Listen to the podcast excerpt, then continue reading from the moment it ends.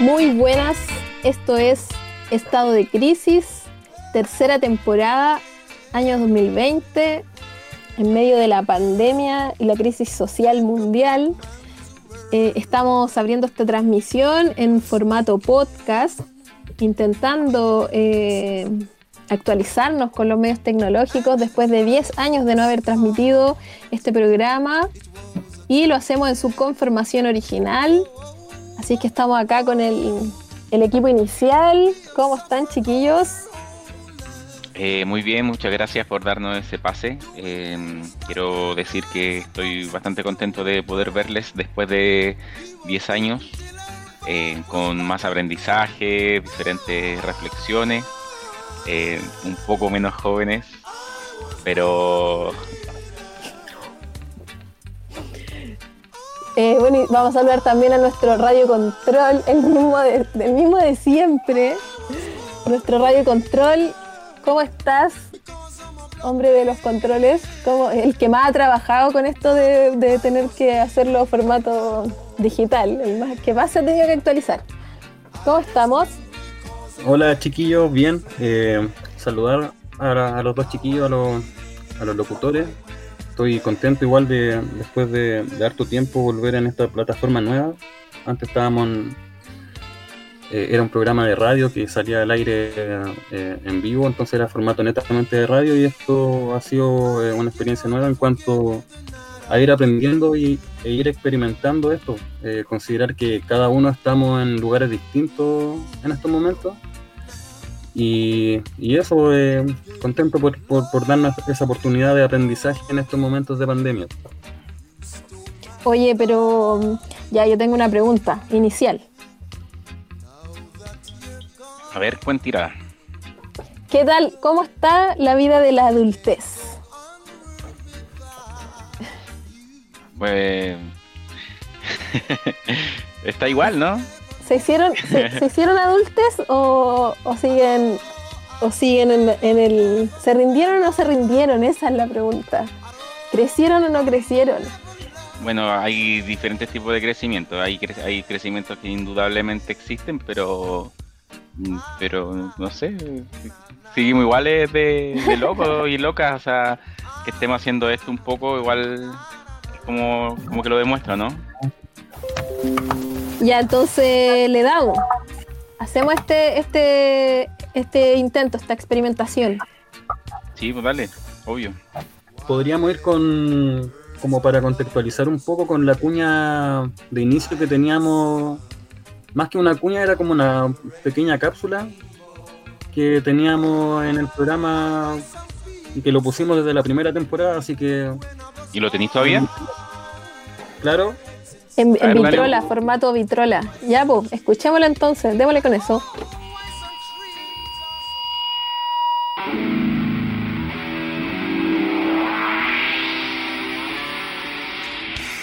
Para mí el punk era una actitud y por hoy sigue siendo una actitud y ahora mismo la única. ¿qué, ¿qué, gobierno fue ideal para mí? El que no gobierna.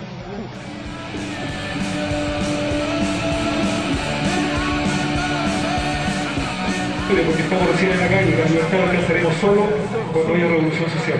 Sigamos jugando, sigamos jugando. no es una moda ni, una historia. Esto surge, es verdad, encaramos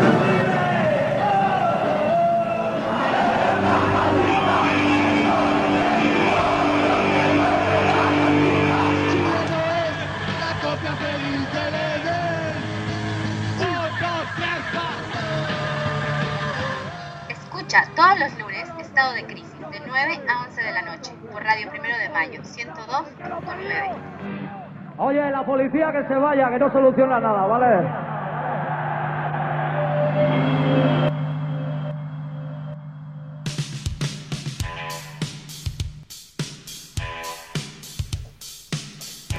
Hoy estamos de vuelta aquí iniciando este, este programa.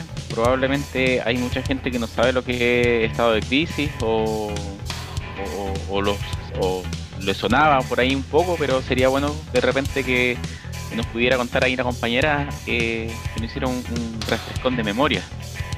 O sea, ¿O yo no? creo que la mayoría nunca escuchó estado de crisis.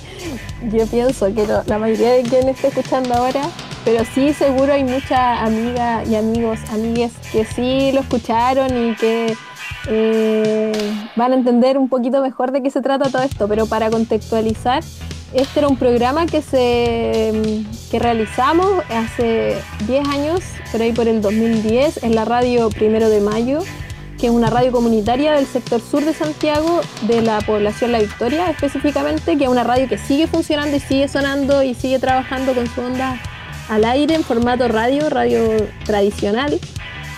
Y la particularidad que tenía eh, era que como estaba ahí en el sector sur, eh, la transmisión llegaba hasta las cárceles que hay en, ese sector de Santiago, pues, en- a, la- a Santiago 1, a, a la cárcel de alta seguridad, Capitán Yabar, toda la, la- la penitenciaría. Oye, ¿cuántos Entonces no años lleva la radio? ¿Cuántos años lleva la radio? 24 años creo que ya tiene la radio Primero de Mayo. Mandamos ahí un saludo al Polo, la o sea, yo ni idea de quiénes siguen ahora, pero si siguen los chiquillos, las chiquillas de, de la radio Primero de Mayo, eh, muchos abrazos eh, y ojalá que escuchen esta transmisión. Oye, yo me acuerdo mucho también que la radio, como tenía onda FM, había mucha gente que la escuchaba. Es una radio que se transmite 24 horas, eh, 24/7.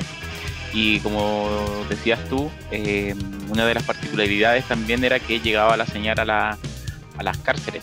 Estaban ahí. Y tuvimos, bueno, justo en ese momento estaba todo el- los compañeros y compañeras del caso Bomba, que estaban encerrados y y nos escuchaban, pues, y no sé si se acuerdan que recibíamos llamados de teléfono, incluso desde dentro, nos mandaban cartas, pedían temas y eso O llamaban las mamás, claro, también, y gente, Para y era, desearle feliz buenas noches a sus hijos que Claro. estaban recluidos. y era y era algo que, que daba bastante fuerza a ellos y a nosotros nos llenaba así de orgullo y de, de- de alegría también. Bueno, y otra particularidad que tenía este programa era que era un programa de música punk.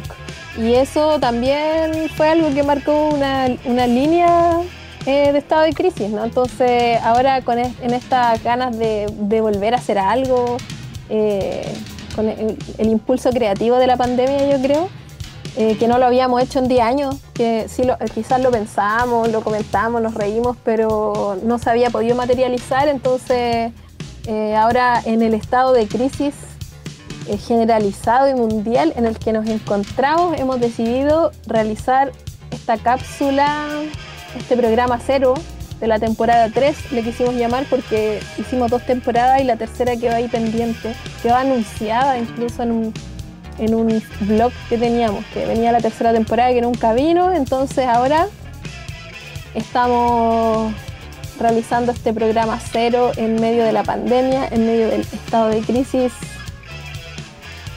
Bueno, y este, este intento, esta prueba, este experimento de programa, eh, quisimos tomar algo muy particular que tenía la radio Primero de Mayo y que era algo que sucedía en el programa del Chino Montoya, eh, que le enviamos un, un- gran abrazo eh, que no está ya presente en este plano, pero que dejó mucho, dejó mucho para la radio y, y para los que lo conocieron. Eh, bueno, el Chino Montoya tenía un programa antes que Estado de Crisis, eh, los lunes, como a las 7 creo, que se llamaba El Kiosco. Y ese programa tenía de todo, era un kiosco. Entonces, dentro se hacía una dinámica, una figura así casi imaginaria, la figura imaginaria del mate imaginario. Entonces, ¿se acuerdan ustedes de ese de esa figura? Sí, de ese- se hacía correr Claro. el mate. Precisamente era un mate imaginario que corría y hacía partícipe a todo lo- el contexto social de ese momento. Por ejemplo, me acuerdo que se hacía un matecito y se pasaba, por ejemplo, a Juan Aliste Vega, compañero recluido en la cárcel de alta seguridad. Y en ese momento, cuando se hacía pasar el mate, se leía un comunicado de él, hablando sobre su situación carcelaria o también dando la opinión sobre algún conflicto o lucha que se estaba desarrollando en ese momento. Así como también se iba el mate para el Gualmapu y contaba también la situación, era bastante participativo y bastante entretenido, entonces hoy día de alguna manera en homenajear y por hacer un poquito eso y porque nos gusta el mate, vamos a tomar esa, esa dinámica. Hay que ir a prepararse el mate entonces para escuchar este, este podcast. A ver, eh, entonces el radio control que se ve. Y bueno, eh, retomando esa modalidad, eh, vamos a mandar el mate al norte, bien al norte. vamos a, escuchar la, experiencia y relato de una compañera que nos manda un audio desde Tierra Azteca. Así que nos vamos con el, con el audio en este momento. Dale, dale nada más.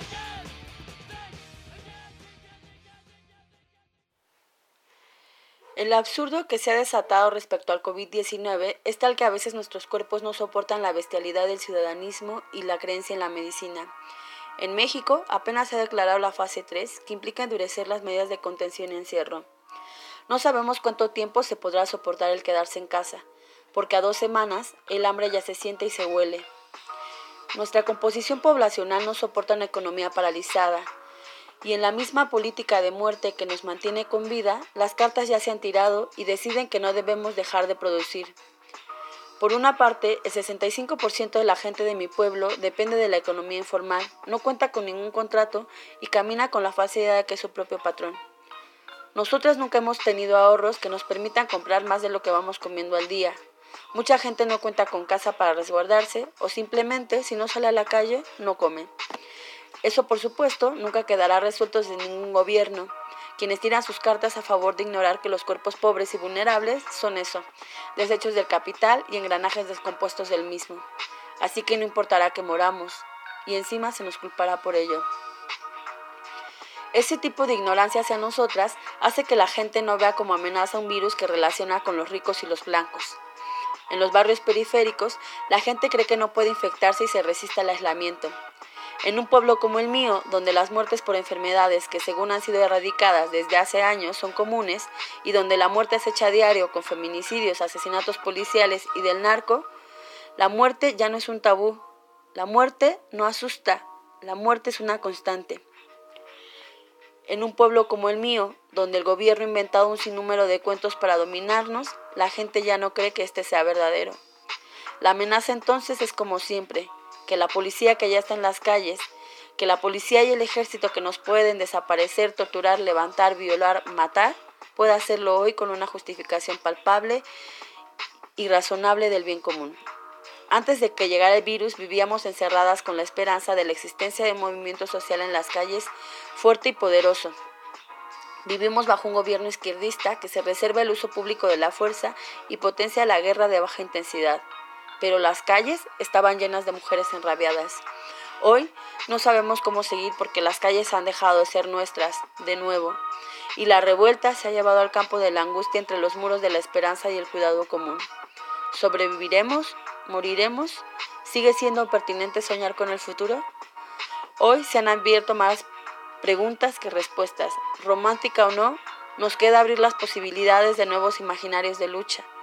Nos queda defender lo que no tuvimos o acariciamos, seguir rabiando y no dejar que nos maten el presente, el aquí y el ahora, porque ante el escenario anunciado del fascismo al por mayor, la policía, el Estado y el capital no paran. Nosotros tampoco hay que hacerlo. Desde México, pandemia global, fase 3, 22 de abril 2020.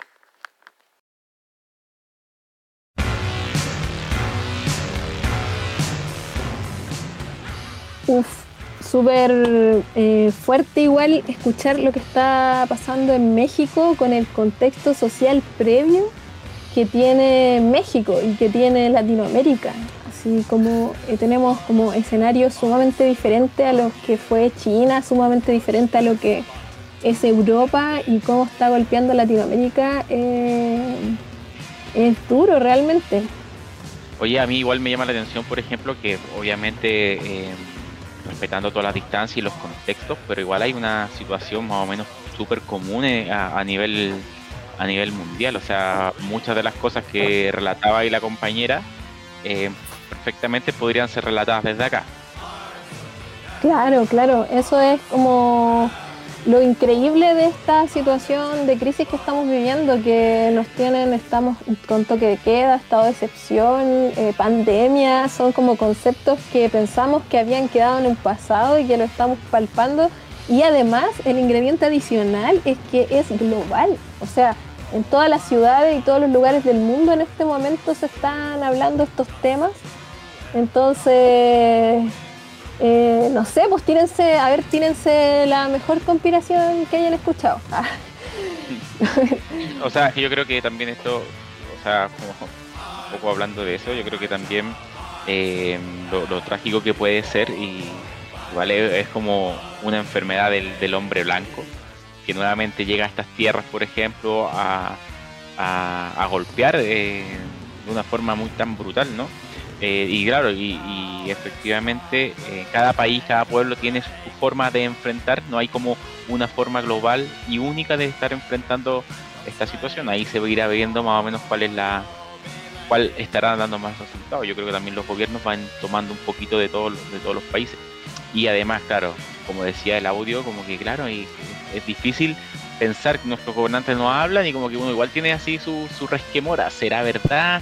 Por dónde nos irán y claro, y dan paso a todo este tipo de, conspiraciones que, pueden haber, que muchas veces eh, agarran mucho sentido, porque si no, si no, ¿qué, no? Igual yo tengo mis favoritas, obviamente. tu conspiración? a ver, tírate una, pues, tira ahí. No, o sea, mi conspiración, mi, conspiración favorita igual es la de la de, la de verdad que es la del murciélago. que es la del murciélago, en realidad es porque es la más justa. Yo creo que si viene por ahí, la verdad es que la extinción de la raza humana, eh, lo, merecemos en cierto, en cierto, en cierto aspecto. Lo, bueno de esa, de esa teoría es que ha hecho cuestionarse el consumo de carne a muchas personas. Eso así, en verdad. Pero imagínate, o sea, esto empieza en, en, Wuhan, no sé cómo se llama el, así se pronunciará, me imagino. En Wuhan, ahí en China, en un mercado de animales, y una sopa de murciélago. Que se supone que ahí empezó. Yo, nunca la he probado, no sé si ustedes han probado la sopa de murciélago, pero, pero me parece bastante interesante el como, como eso lo que te decía, sí, hay, más hay más conspiraciones que también pueden pueden generar algún tipo de... ¿Y la, la, del 5G qué creen ustedes? Mira, la del 5G la verdad es que, bueno, hay una... Eso también tiene bastante en realidad que bastante peso, bastante peso. Igual hay gente que ha ido que no es una, son noticias falsas, pero en realidad algo tiene que ver también la tecnología. Siempre hemos sabido que la tecnología como, como, y, como ha ido influyendo, ¿no? se supone que igual a estas torres de, de la quinta generación de las tecnologías producen una radiación tóxica que, de la que la alta frecuencia impiden como la absorción de oxígeno, no sé cómo es mucho, y provocan síntomas respiratorios, respiratorios idénticos a los que provoca este, este coronavirus. Claro, ahí da para mucho porque son, yo siento que son muchos los factores que están que están muchos elementos en esta situación, como lo económico, lo financiero, los grandes relatos, eh, la geopolítica, el, nuevo orden mundial.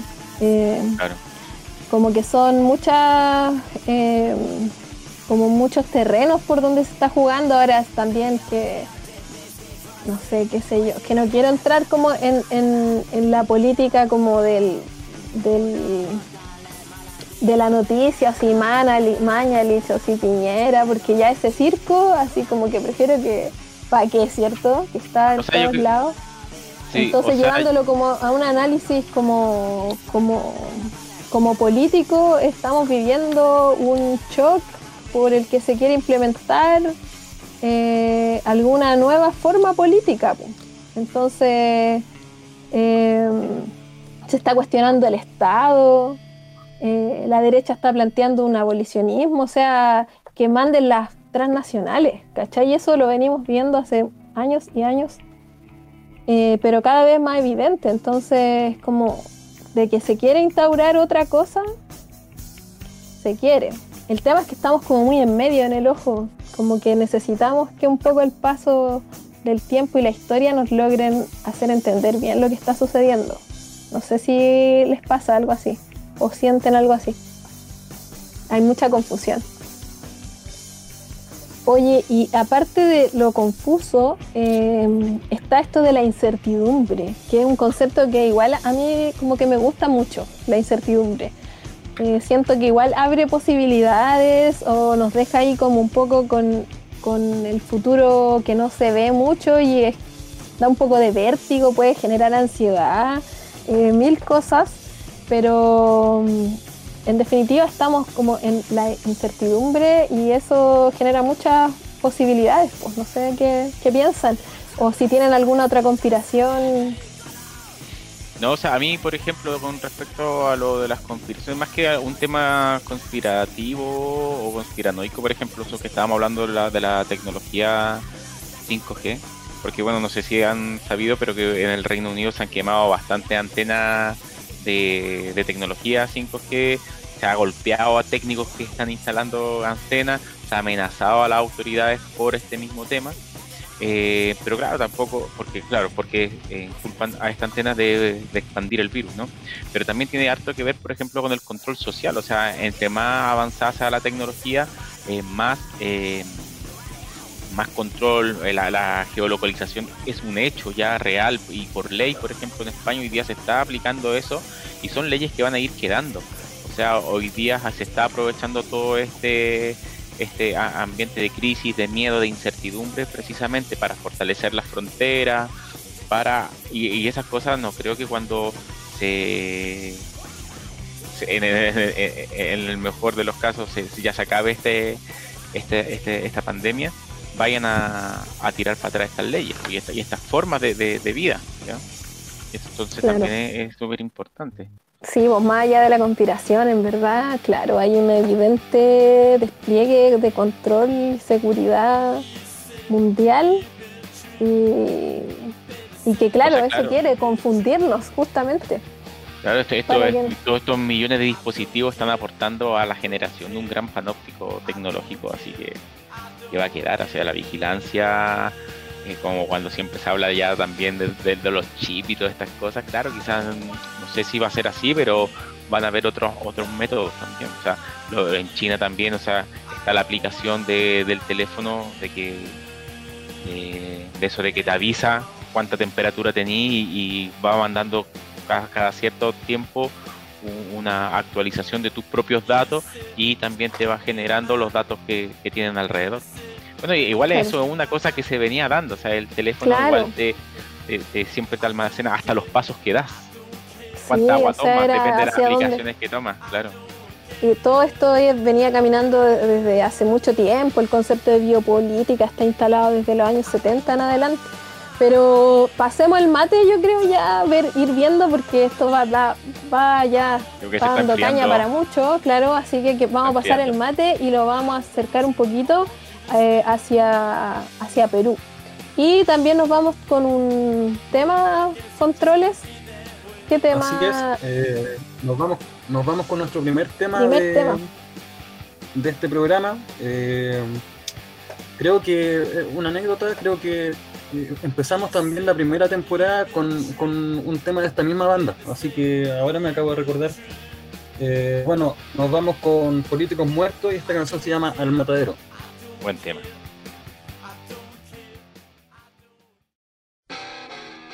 Hola, ¿qué tal? Un gran saludo para, todas. Eh, acá Pipo desde la ciudad Cusco, la ciudad disimperial, acá Perú. Y bueno, de frente al grano acá con la problemática de lo que se está viviendo acá en el estado de Perú, en la situación de, del coronavirus, de la pandemia, que ya estamos casi como un mes de confinamiento. Y bueno, está la diferencia ¿no? de las personas de que realmente se pueden quedar en su casa, pueden disfrutar ¿no? de los brujos que tienen y las personas que día a día también se ganan la vida en las calles, que realmente ellos como que se arriesgan ¿no? mediante a esta, a esta enfermedad, a esta epidemia, pandemia de mierda que día a día como nos tratan de imponer el control, el miedo, con el toque de queda, con todas esas cuestiones, ¿no? Que de pronto eh, para la gente que realmente tratan de ganarse un dinero, tratan de conseguirse el alimento del día, ¿no? Como que se arriesgan ante, ante la epidemia y también se arriesgan al control, ¿no? Que de pronto abusan, eh, te llevan, te llevan preso, están, están pendientes de quién está en la calle, atemorizando, con, con propagandas fachas. Y bueno, ahí tenemos también el, el, el hecho de que asumimos eh, el policía, ¿no? Que siembran dentro de cada una de nosotras. Nos utilizan como instrumentos, o sea, a través de, como decía Pipo, del miedo, del control, de tal, hace que, que salgan los peores instintos de las personas a, flor de piel, pues eso, para, para sustituirlos, para hacerlo más fácil el trabajo, ¿no? Igual todo no es, no es malo, ¿no? O sea, también ante, ante estos, esta situación, estos días hemos estado viviendo el, el aflorar la solidaridad de, de, las compañeras, compañeros, de las personas del barrio, de la gente que realmente, eh, pues, eh, lo ve de otro modo, ¿no? O, o, se les ha caído también hasta un, como decimos, un velo en este tiempo, ¿no? Y, y, y ya vemos este sistema como algo, algo criticable, como algo cuestionable. Y bueno, nos pasaríamos todo el rato conversando, ¿no? Que son temas eh, que da mucho, que, da mucho que, que hablar, ¿no? Y, y, ya pues eso, como que sin más, tratar de, tratar de buscar siempre alternativas, ¿no? Y alejarse de, del miedo, ¿no? Que, que, los medios de comunicación siempre, siempre buscan eso, ¿no? Que están de lado junto con el Estado. Y, y bueno, un fuerte abrazo para todos los oyentes y que siga la difusión, pues, ¿no? Que siga estado de crisis.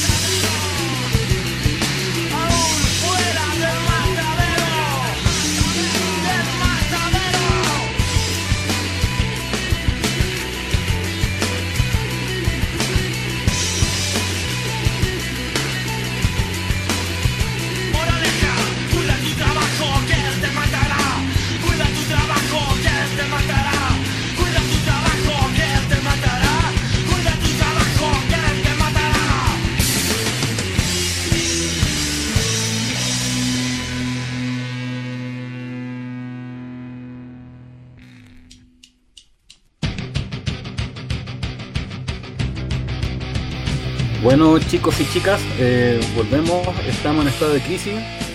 Eh, venimos llegando de una pausa musical, estábamos escuchando a Políticos Muertos, canción Al Matadero, que nos puede hacer mucho sentido, bueno, siempre ha, hecho sentido esa letra, ¿no? Pero ahora más que, más que antes, porque considerando que estamos en, una época de pandemia, eh, acá se le hace ir a trabajar igual al al pobre. Eh, en cierto sentido está, está desprotegido y tiene que buscársela eh, como pueda, ¿no? Y, es como lo que se vive un poco aquí en Latinoamérica, ¿no? En Perú pudimos escuchar lo mismo en la cuña, que la gente que no tiene dinero tiene que salir a rebuscársela, lidiar con, que te puedan agarrar la policía, eh, con que te puedan multar. Y, y eso, más o menos contextualizar lo que era la canción de, Políticos Muertos. Oye, vuelvo a repetir lo mismo que me pasó con un poco con el cuando se fue el mate a las tierras aztecas. Y claro, es, tan global esto que las consecuencias también son son súper similares. Pues acá también pasa todo el rato lo mismo. Eh, como que me hace pensar un poco cuando llegó la pandemia, eh, bueno, también nosotros estábamos aquí en una revuelta, en una insurrección social bastante importante y, generalizada. Y también pasó de que todos como broma también decíamos, oye, no, si el apuesto que el coronavirus va a llegar en marzo, que va a llegar en marzo. Llegó en marzo, entonces, claro, todos como que andábamos así un poco con resquemores de, creer lo que, lo que estaba pasando. Y y, bueno, claro, entonces empezó el análisis, pero es que cómo un virus va a detener nuestra todo lo que veníamos haciendo, la presencia en las calles, y bueno, hubo un poco, los primeros días un bajón por esa incertidumbre que se venía. Y yo creo que, claro, hablando de precariedad, de lo del trabajo, yo creo que eh, creo que esto va está alimentando una rabia, un descontento, porque precisamente eh, si las desigualdades, la injusticia, la, las clases sociales estaban, han estado siempre evidentes, creo que esta pandemia viene a visualizar lo precario y, la crisis real que, es Chile. O sea eh, que, obviamente siempre decimos que ese paraíso que de que hablaba Piñera antes de la, de la revuelta eh, es totalmente falso. O sea, y esto va a generar, o sea, está demostrando la crisis y lo precario que es la salud, la, que no me, no me sé el porcentaje exactamente, pero es como un 80%, no, no, no 80%, pero como un, no sé cuánto será el porcentaje de, gente que trabaja en sub, subcontratada o no tiene contrato o es vendedor ambulante y que, y que esa es su, es su realidad laboral.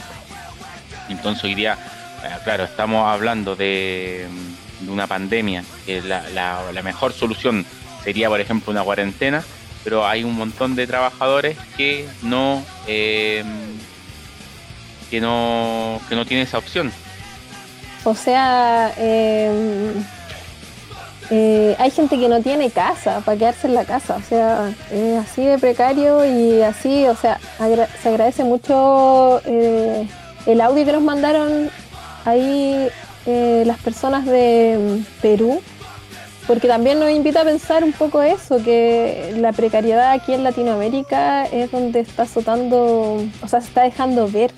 Yo eso igual me he dado cuenta que este, este estado pandémico en el que estamos ha dejado ver como eh, las verdaderas caras o la estructura en las que estamos, así como muy en evidencia y generalizadamente. Generalizadamente, como que se han caído todas las máscaras y todo se ve con mucha claridad. El que no lo quiere ver es como. Yo creo que también aquí. Disculpa. Ah, que eh, aquí lo también que también queda en evidencia de cómo, cómo eh, la economía para los políticos, para los empresarios, es mucho más importante que la vida de la gente. O sea, que quieren salvar su economía a toda costa. Los metros llenos. Hoy día en, en España con 5.000 infectados decretaron cuarentena. En Italia, cuando llevaban 7.000, eh, cuarentena. Hoy día en Chile llevamos no sé cuántos, más de 10.000, y se está viendo la forma de cómo abrir los malls. O sea, ¿qué, qué, es lo que está pasando? O sea... Claro, se deja, por eso se deja ver cuál es la prioridad, cuáles son las prioridades. Y, em, eh, pero también hay algo que también quiero rescatar de lo que escuchamos de Perú, eh, que dijo la compañera, que también lo hermoso que es que se activen las, redes de solidaridad, que, que hayan eh, acciones de creatividad. Eso yo creo que es, es increíble y es por donde es por donde tenemos que transitar, eh, yo creo, para resistir este tipo de cosas. Es, es como lo que a lo que tenemos que aferrarnos porque justamente es lo que no pueden planificar, porque nos pueden meter miles de estructuras o protocolos para acá, protocolos para allá, pero eh, no cuentan con, con, las acciones cotidianas que se pueden realizar, así a mí me ha impresionado, así que, por ejemplo, después de la revuelta que habían comisiones de salud en poblaciones, entonces ahora esas comisiones de salud son las que están haciendo la pega de preventiva o de salir a sanitizar.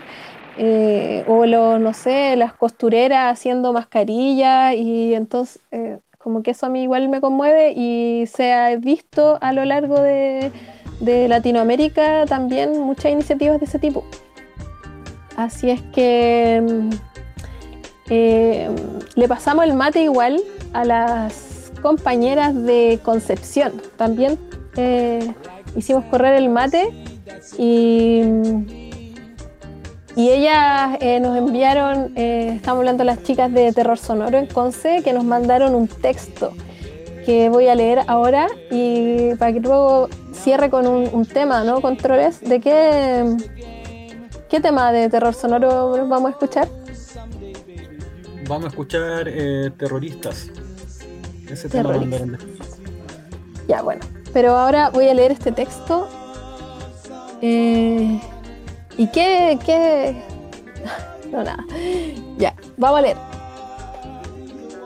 En momentos en que el fuego, la rabia, el caos y la esperanza nos reúnen cada noche, cada día, manifestamos la necesidad de seguir juntos y juntas en la lucha contra la desigualdad, los privilegios y abusos cotidianos, resistiendo desde nuestros principios libertarios y las experiencias rebeldes de la memoria histórica de nuestro pueblo.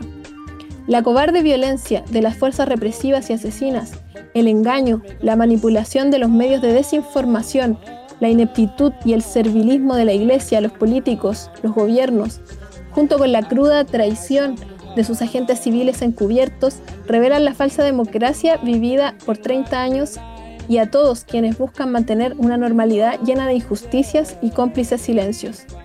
Pero somos muchas, muchos, más quienes gritamos sin miedo contra el saqueo neoliberal de los empresarios, la cultura patriarcal y machista, el abuso policial y el control de nuestras vidas. Y no callaremos. El ruido y el baile son también herramientas de liberación, a seguir organizando y expresando territorialmente nuestra rabia, desde las diversas trincheras, entrelazando sueños con experiencias en espacios de autonomía, ruido, apoyo mutuo, educación popular y autogestión.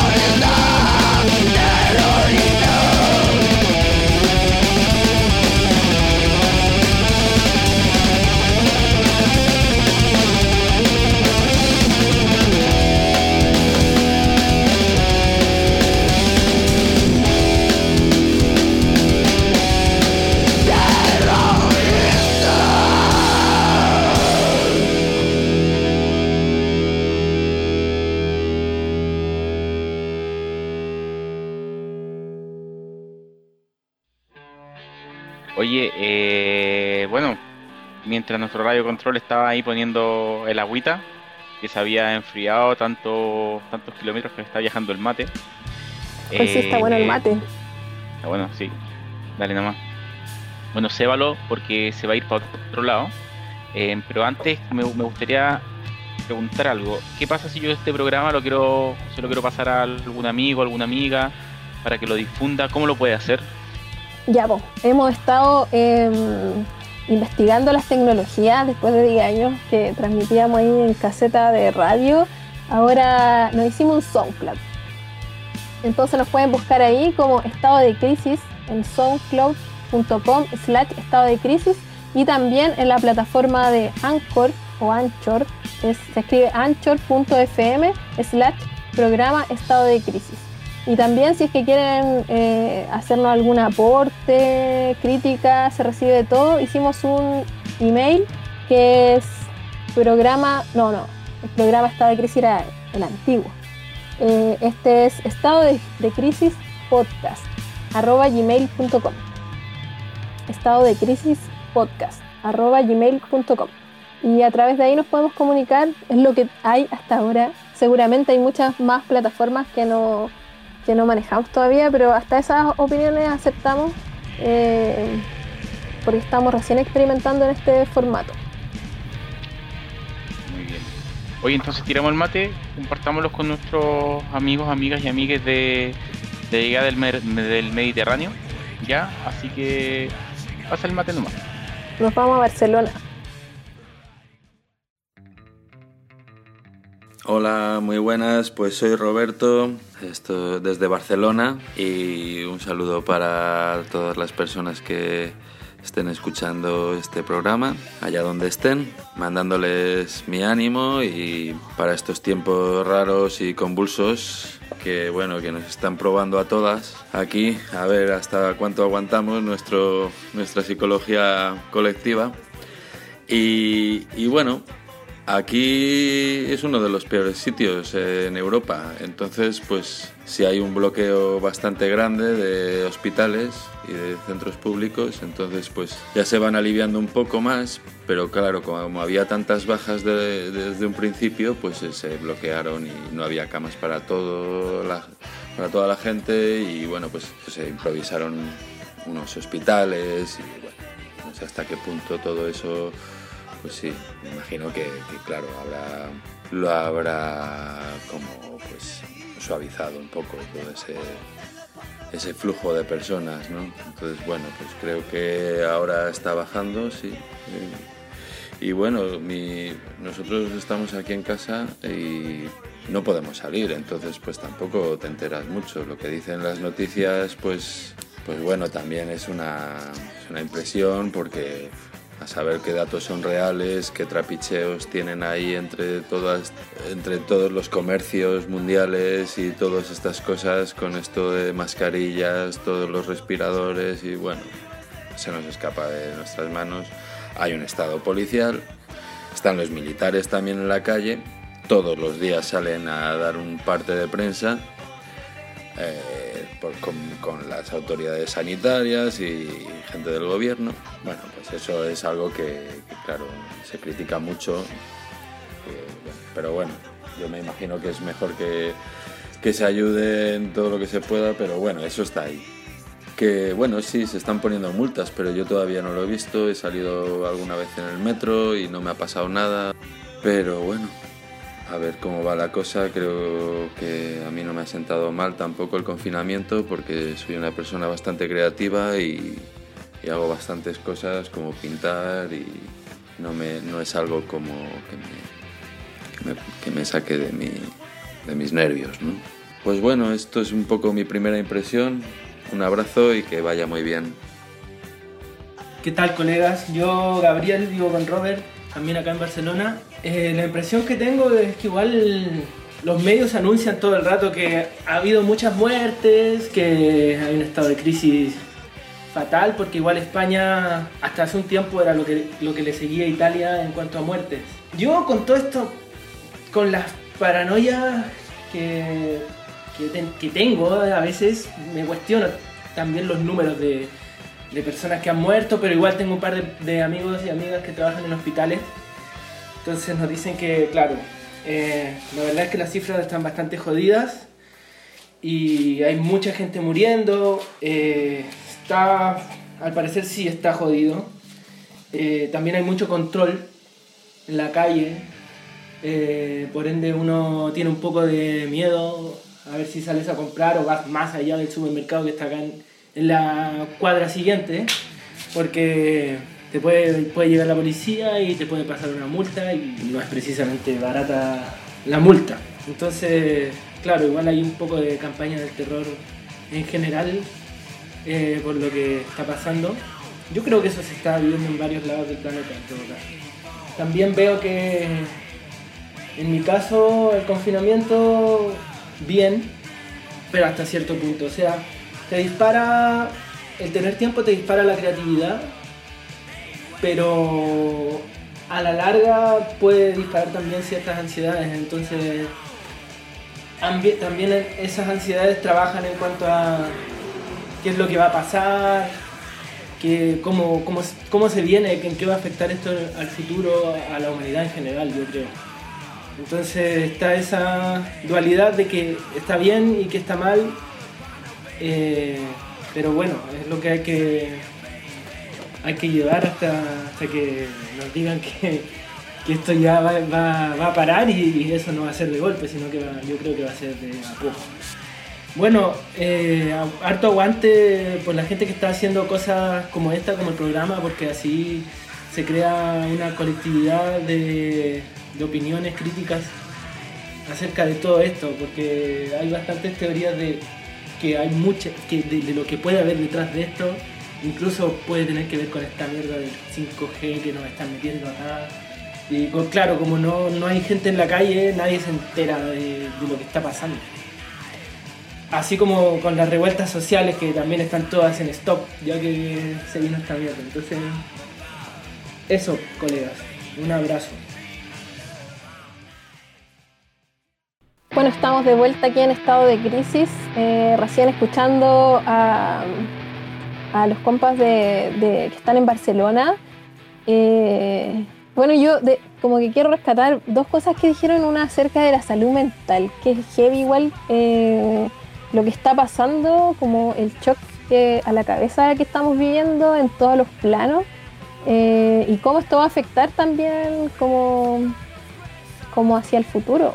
Como si ya era precaria la salud mental, ya así los índices de suicidio y todo eso eh, estaban disparados.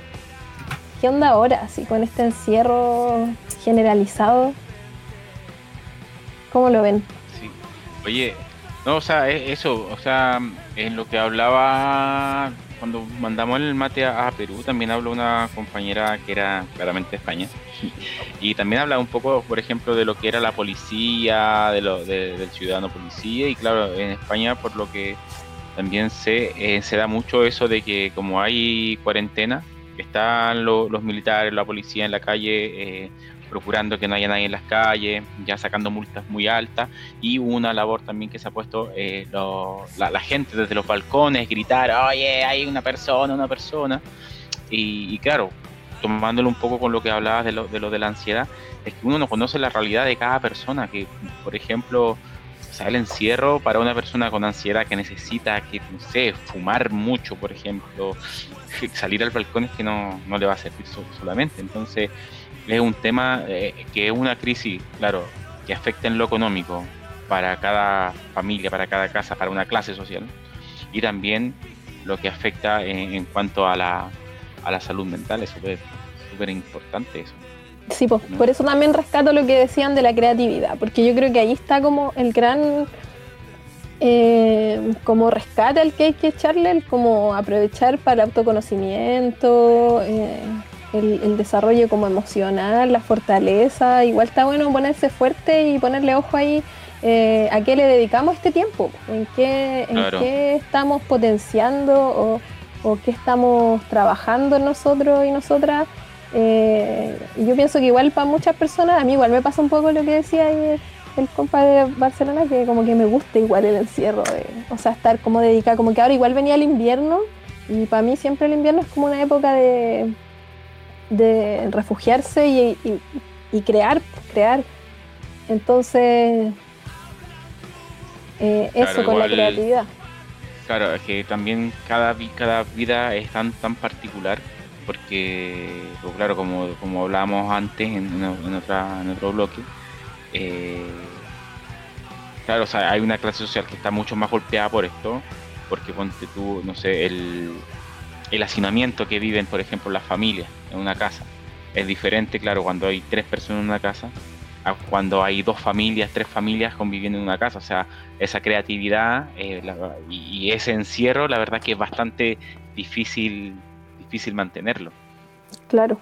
Entonces, entonces, bueno, eso, yo a mí lo que también, una cosa que, que, que capté de lo que decían, uno de los compañeros ahí que decía, por ejemplo, que eh, no sabía si creer muchas veces en los datos, ya, y aquí se vio claramente, de hecho fue noticia internacional, eh, en España incluso, eh, inclusive, hablando sobre nuestro ministro de Salud, Mañalich, que eh, estaba dando eh, a los muertos como, eh, como recuperados, como personas que ya no contagiaban. Entonces los muertos estaban ya pasando Oh, sí, a ese a ese tipo de datos. Entonces, entonces ya no se sabe qué creer. O sea, hay mucha gente que está Claro, en muriendo. Chile el que... eh, Claro, hay mucha gente que está muriendo, por ejemplo, por, por COVID-19 efectivamente, y ya hay un protocolo para esos muertes, para esos funerales, pero hay hoy día ahora se han disparado las muertes por, por ejemplo, eh, por, por problemas respiratorios,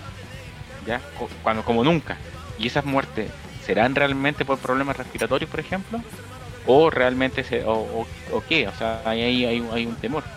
De- hay un temor por parte incluso de los personales de, eh, de los cementerios, porque están diciendo, bueno, esta persona, hay 10, 20 personas en un corto tiempo que están que no es por COVID, pero tiene todas las características. Claro. No, sí, está muy extraño todo. Muy extraño. Como que ya es muy difícil situarse como en una verdad o qué creer. Como que estamos en el nihilismo de la crisis. Oye, pero pero también lo otro que, con respecto a Barcelona, habíamos estado también en contacto con una amiga que también siempre fue colaboradora de nosotras eh, cuando teníamos estado de crisis, que tenía otro proyecto radial que se llamaba Radio Nómade eh, y andaba por Latinoamérica, eh, estoy hablando de la Flo, que ahora está en Barcelona, entonces ella igual me estuvo mandando hartos reportes la semana desde Barcelona y ella me contaba que en general la gente allá, como tiene eh, Europa, tiene como un estándar de calidad de vida, las personas supuestamente eh, más como resguardados social, eh, socialmente, económicamente, que el europeo estaba pasando su cuarentena bien en sus casas con todos los resguardos, pero quienes, donde se notaba la diferencia y la desigualdad social era justamente con los migrantes. Y ella allá, sudaca en, en Barcelona, eh, estaba como muy metida en la organización de, de redes solidarias que me decía que ya existían desde antes eh, por esto, por, la situación de la migración, eh, que se estaban activando con bancos solidarios de comida, con visitas, qué sé yo, a quienes estaban enfermos o así un montón en sectores súper acotados, por un edificio, que algo igual yo creo que se está dando en Santiago, en otros lugares, en, todos los territorios, eh, que es como esta red solidaria bueno, y mm, cómo se vive en Europa es distinto a la realidad de Latinoamérica, pero igual ha dejado ver un racismo estructural que sostiene eh, el modelo social, digamos. En- entonces tenemos acá, no sé, este caso de el CITE que estaba con personas de, de Haití, creo, o o Haitianas, claro. personas de Haití, sí, que estaban en, en Santiago y están hasta con resguardo militar. Entonces ahí se ve el racismo eh, y la desigualdad social, no sé, la miseria, la precariedad que estamos viviendo, todo se ha dejado ver. Claro, justamente lo, para el barrio alto no hubo ningún reportaje, ninguna noticia sobre la gran cantidad de, de, contagiados también que hay. Claro, claro. Y no, y si el colegio Cuico tiene 30 personas contagiadas, se resguarda totalmente la identidad, se resguarda todo. Oye, y acá en, relación. no, dale. No, no, que además que justamente son ellos los que trajeron el, el virus hacia acá. Claro, en el caso de que exista este virus. Ah, estamos en ah, no, pero eh, yo quería comentarles, acá tengo una publicación que salió eh, luego de, la revuelta eh, ocurrida desde el 18 de octubre acá en Chile, que compila, está precioso, se llama La Descolonizadora.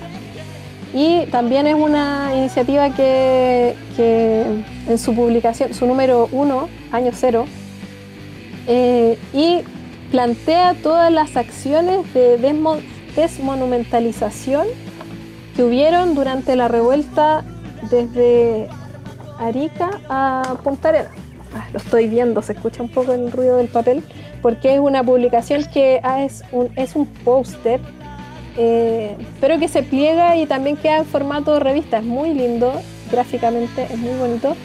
Y va marcando como todos los hitos de las acciones de descabezamiento, de intervención, donde se instalaron también la instalación de petroglifos o tótem o regues que se pusieron en plazas públicas.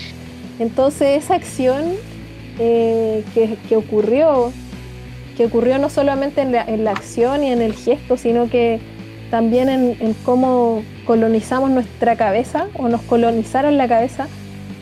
Eh, está ahí súper. ¿ah? Poesía pura. Está hermosa la descolonizadora. Yo lo invito a todos a buscar.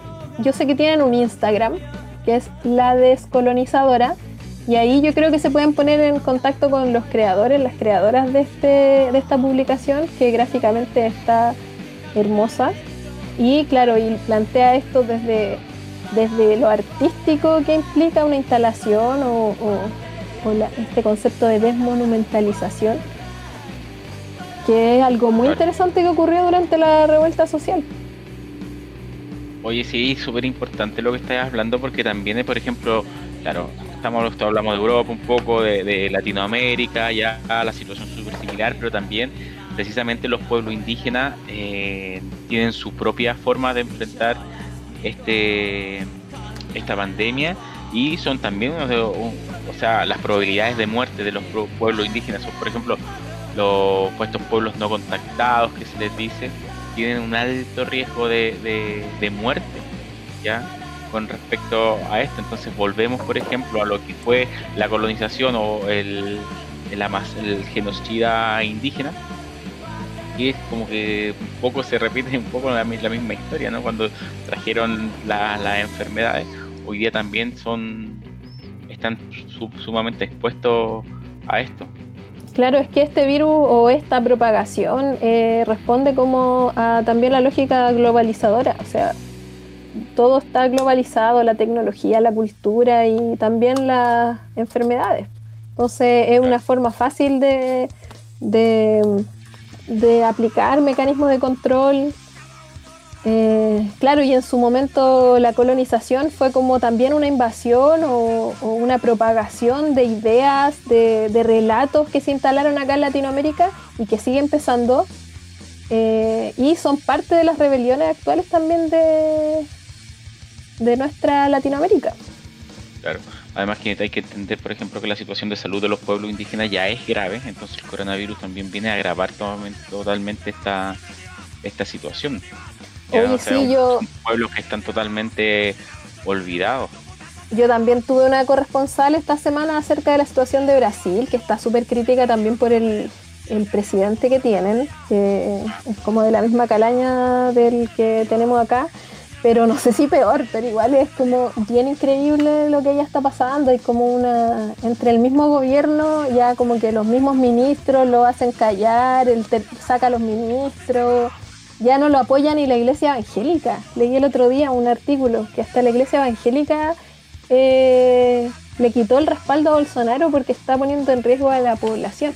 Bueno, y mi corresponsal me contaba esto de que hay comunidades indígenas en el Amazonas que están intentando ser muy resguardadas por, por otros grupos, otras comunidades, como que hay una autogestión también territorial en proteger a las comunidades no contactadas porque por parte del gobierno se están tirando a las mineras a trabajar, mandando trabajadores al Amazonas y eso es como su gran riesgo y focos de que podrían contagiarse y que sería devastador eh, evidentemente en las comunidades no contactadas. Así que esa era como la realidad que se estaba viviendo allá. Lamentablemente no me pudo mandar audio, pero me transmitió que esa era como la preocupación eh, que les tenía ahí en esos sectores amazónicos del norte. Eh, a ellos como comunidad con preocupación y trabajando en eso. Oye, ¿y mm, será que seguimos pasando el mate, nos vamos con música. Ya, pues, se va el mate y, mándalo por un lado. Ya, pues nos vamos entonces. Vamos acá a Santiago, pues pasémosle a alguien aquí a Santiago, ¿no? Nos vamos a contactar con, un amigo que nos mandó una cuña y también una canción de su banda, así que dejo eh, la cuña eh, como su presentación, así que vamos con ese tema. Dale nomás. Hola, soy Nicolás, acá Nicolapso, vocalista de Memoria Negra. Estos Rayos y Metrallas en tu programa favorito, Estado de Crisis. ¡Pou, pou!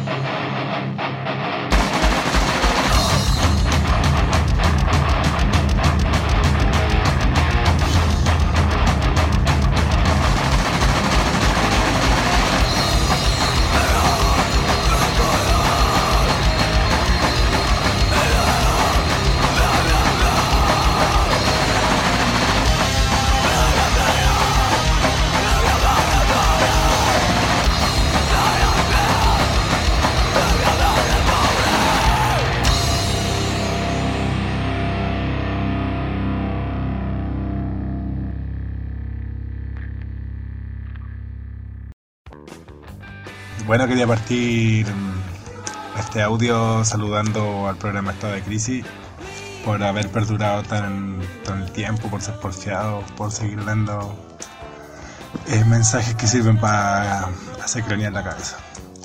Eh, soy un preso político de la revuelta que se encuentra en, Santiago 1, el módulo 14. Eh, llevo acá algunos meses y bueno, la particularidad de este módulo es que el poder eh, lo dejó exclusivamente para delitos de, que estén en el contexto de la revuelta. Tenemos incendios, lanzamiento de bombas molotov, saqueo y no sé, otro, otro tipo de delitos principalmente, pero todo en el contexto de la revuelta.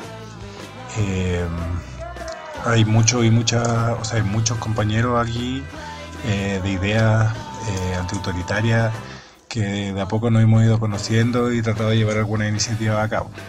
Eh, creo en lo particular que si nos, aunque nos falte coordinación y organización dentro, creo que el tiempo hará que estas cosas maduren y, podamos tener una, una presencia más sólida con nuestra idea, nuestro pensamiento y nuestra acción acá en el móvil.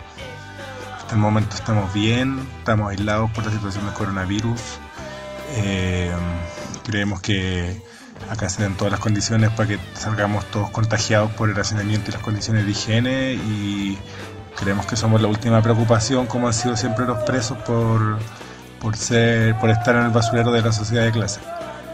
Entonces, creemos que este contexto igual puede vislumbrar alguna especie de, lucha o de, de, algo que se puede hacer como para que se descongestionen las cárceles y muchos de los presos que estén por así que estén aquí en prisión preventiva pueden optar a otras medidas cautelares o, o que den indulto, cosas así. Eh, bueno, reitero así los saludos al programa. Que bacán que se den esta, estas oportunidades también para salir como y comunicar eh, esta, esta realidad que es la prisión, que esto aparte tiene la particularidad que como somos de la revuelta también es un módulo bien tranquilo en comparación al resto de la cana. Y eso hay que aprovecharlo para hacer cosas que para seguir la misma lucha que por la que caímos afuera, seguirla acá adentro, aunque haya parado el coronavirus, aunque haya pasado todo, eh, las cosas no pasan en vano y, y estas consecuencias de la lucha tampoco pueden ser en vano. Así que acá, sea de la forma que sea, y estando dentro o afuera, se seguirá luchando siempre por la libertad de todos los presos y presas políticos de la revuelta. Que hay muchos, en muchos penales de todo Chile. Nosotros somos solo uno porque están los compañeros de La Serena, de Arica, de Iquique, de Antofagasta, eh, de Valparaíso, de Concepción, de Puerto Montt, eh, y con todo ello y ellas y ellas hay que seguir siempre solidarizando de una forma activa, porque tener la, simpatía moral de la gente es algo que de verdad nos llena mucho de alegría y energía acá adentro, pero la solidaridad práctica no puede ser dejada de lado y es la única que, tanto dentro como afuera, logrará, yo creo, beneficios para cualquier cambiar cualquier situación carcelaria que estemos sufriendo.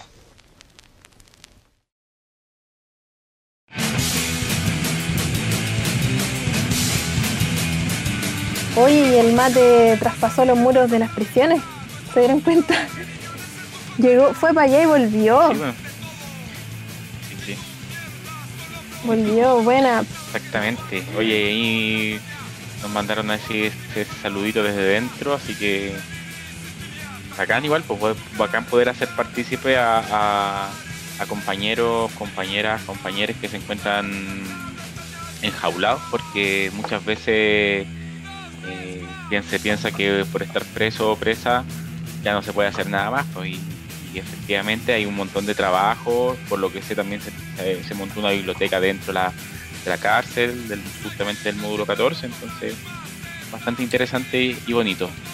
Oye, y el tema de las cárceles justamente algo que ha aparecido con, mucha fuerza como dentro de todas las temáticas eh, que está dejando ver esta pandemia y de este crisis, esta, este conflicto social.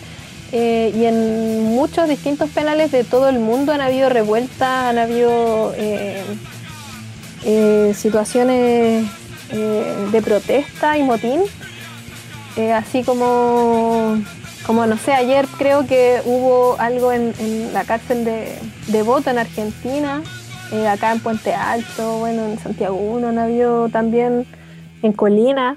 Eh, entonces hay mucho aguante a la gente a la gente que está privada de libertad, o sea, en San Miguel, en la cárcel de mujeres, toda esta situación que se dio con los bebés de las internas, que oh, realmente parte igual el corazón en ese tipo de situaciones. Sí, bueno, igual ahí el compañero decía claramente que, eso lo sabemos, que los presos siempre son como la, la clase más baja de, de, todo, entonces por lo cual a nadie le importa, ni siquiera a la sociedad.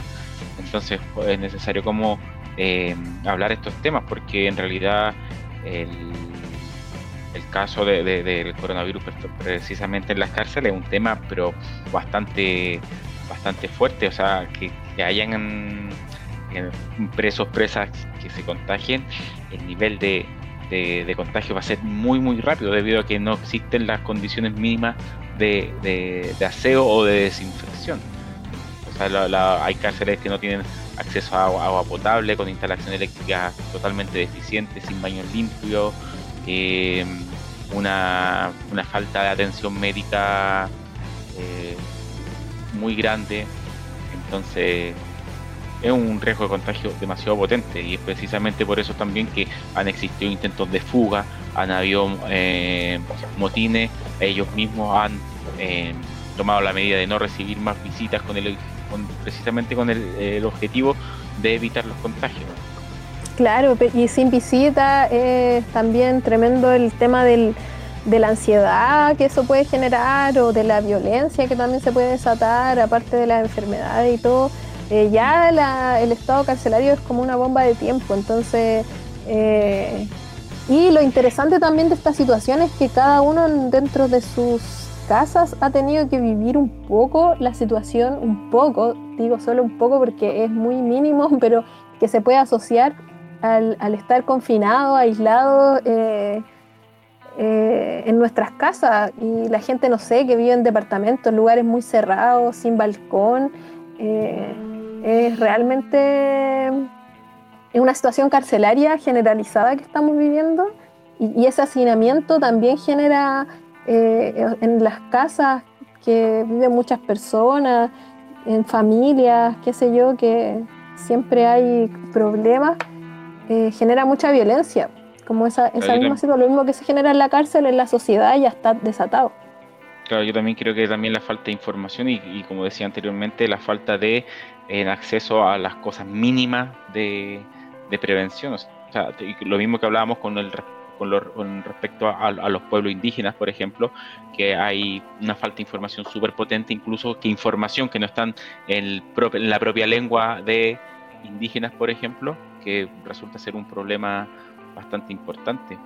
Eh, hoy día hay una movilización dentro de los penales precisamente para poder cambiar las medidas cautelarias que pasen a una prisión de domiciliaria por lo menos dentro de un tiempo que están, es lo que se están exigiendo en algunas cárceles. Yo creo que es súper importante eh, entender también cómo, cómo poder solucionar eh, materialmente esta situación, o sea, y no solamente que quede en un discurso, ya yo creo que una, una parte que es muy importante es entender que la cárcel no, es, no representa ninguna solución para los problemas ni los delitos que se, que se ejercen en la misma sociedad. Claro, Oye, y también contar que, bueno, una buena noticia, que el, el chico que está ahí, eh, el compa que está ahí, que estaba ahí transmitiéndonos, que nos envió el audio, eh, favorablemente se encuentra en este momento ya con arresto domiciliario. Domiciliario, como muchos presos y presas que han logrado eh, ese, no sé si llamarle beneficio, no sé, no sé si, si eso es o esa medida cautelar, el cambio de medidas cautelar, pero aún así quedan muchos, muchas que aún siguen dentro. Entonces, eh, los viernes creo que son los días que se están haciendo llamados a, claro, agitación, no olvidarlo. Eh, la situación sigue siendo crítica y va a seguir siendo crítica eh, mientras existan instituciones carcelarias o el Sename eh, así es que mm, ahí todo el aguante a los que están viviéndolo en cuerpo, así con la crudeza que significa. Claro, yo creo que también es importante, ah, disculpa, que es importante también eh, eso, seguir como más o menos, hay medios precisamente que hablan sobre la situación de los presos, como hay una página que es Publicación Refractario WordPress creo que es, eh, está el Twitter y Facebook de la coordinadora 18 de octubre, porque sí, eso iba... seguir como el, la situación de los compañeros y compañeras presas que están y cómo poder ayudarlos, hay mítines que se están haciendo con todas las medidas de de seguridad, con ¿cómo se llama?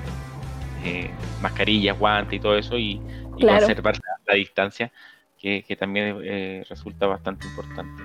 Hay mm, rifas también que están organizando familias. Eh, ahí está la familia de Aquina, que es una presa que de la ciudad de La Serena, de la cuarta región. No estoy segura si La Serena o Coquimbo. y su familia está permanentemente haciendo actividades para reunir fondos. Sabemos también que la cárcel es algo que, que golpea muy fuertemente a las familias que tienen que estar sosteniendo eh, encomiendas y, visitas y toda la situación, todo lo que implica abogados. Entonces también una forma de apoyar es estar pendiente de, de ese tipo de actividades que se puede apoyar por internet, rifas o, en todas las regiones, casi todas las regiones hay presos de la revuelta, eh, así que a informarse, en llamados a informarse. Oye, otro tema que yo quería hablar era el alza de femicidios y de denuncias de violencia intrafamiliar que ha habido con esto del hacinamiento que, que, se genera en los hogares.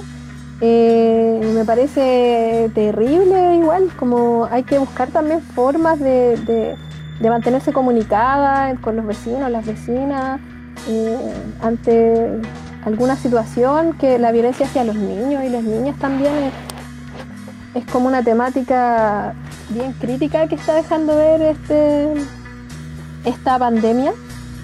Eh, entonces yo quería pasar algunos contactos de, en caso de, de estar viviendo alguna situación de violencia o de saber o de sospechar que está eh, alguien viviendo una situación de violencia, está la red de ABOFEM, que es de abogadas feministas que pueden entregar asesoría en estos casos, y también está la red de PSICOFEM, que son psicólogas feministas y que están apoyando eh, en caso de alguna situación de este tipo, y también están eh, los fonos oficiales, que igual lo quiero decir en caso para que tomen apuntes, que es el 1455 del Servicio Nacional de la Mujer y 149 para denuncias de violencia intrafamiliar.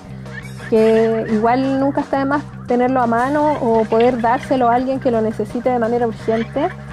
Eh, también la, la página de infoabortochile.org o el, el, Fono Aborto también está funcionando en estos tiempos de pandemia, así que eh, es bueno como tener ahí a la mano todas estas cosas que, que, pueden ayudar a que las situaciones no sean más críticas de lo que se están tornando, ¿no?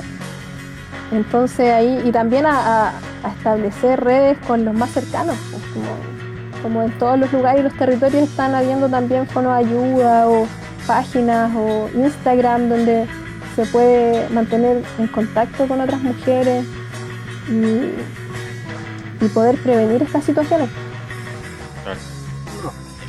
Oye, eh, no, es súper importante lo que estáis diciendo porque en realidad pasar 24-7 con tu con un agresor, con tu posible agresor, o eh, bastante violento y, terrible, tenebroso, ¿no? O sea, entonces es bueno que existan esas redes de apoyo eh, y que las redes de apoyo también se puedan activar en los diferentes territorios para tener una respuesta también muchísimo más rápida de ante una situación así. Sí, pues es súper bueno lo que ha sucedido desde como todas las revueltas. Yo creo que en 10 años, así como desde que hacíamos estado de crisis hasta ahora, podríamos ir año a año viendo cómo eh, han habido distintas revueltas cada año. Si esto no estalló ahora el 18 de octubre y fue ahí nomás. Pues. Entonces ha sido súper importante como, eh, como el feminismo que se ha desarrollado desde hace 10 años hasta ahora eh, nosotros que, hacíamos un programa y hablábamos como de, las cosas que estaban pasando, ahora eh, ha sido una gran transformación, pues, una gran transformación. Y como se han establecido muchas redes en torno a estos temas y muchos eh, espacios, eh, hay como un respaldo y se puede hacer algo y prevenir un poco o que existan acogida ante una situación de violencia, pero hay otras sociedades o otros países en donde sigue siendo todo muy tabú, entonces me imagino que esto del hacinamiento debe ser aún más terrible. Eh, quiero irme con, ahora con, una, con música, porque ya hemos hablado mucho rato. Así que vamos con una banda que a mí me gusta mucho, que se llama Manual de Combate, y que me gusta por, por la mezcla de sonidos que, que realiza y eh, también tenemos como un, un saludo, un audio que nos mandaron, así que vamos con eso, escuchar y revisamos.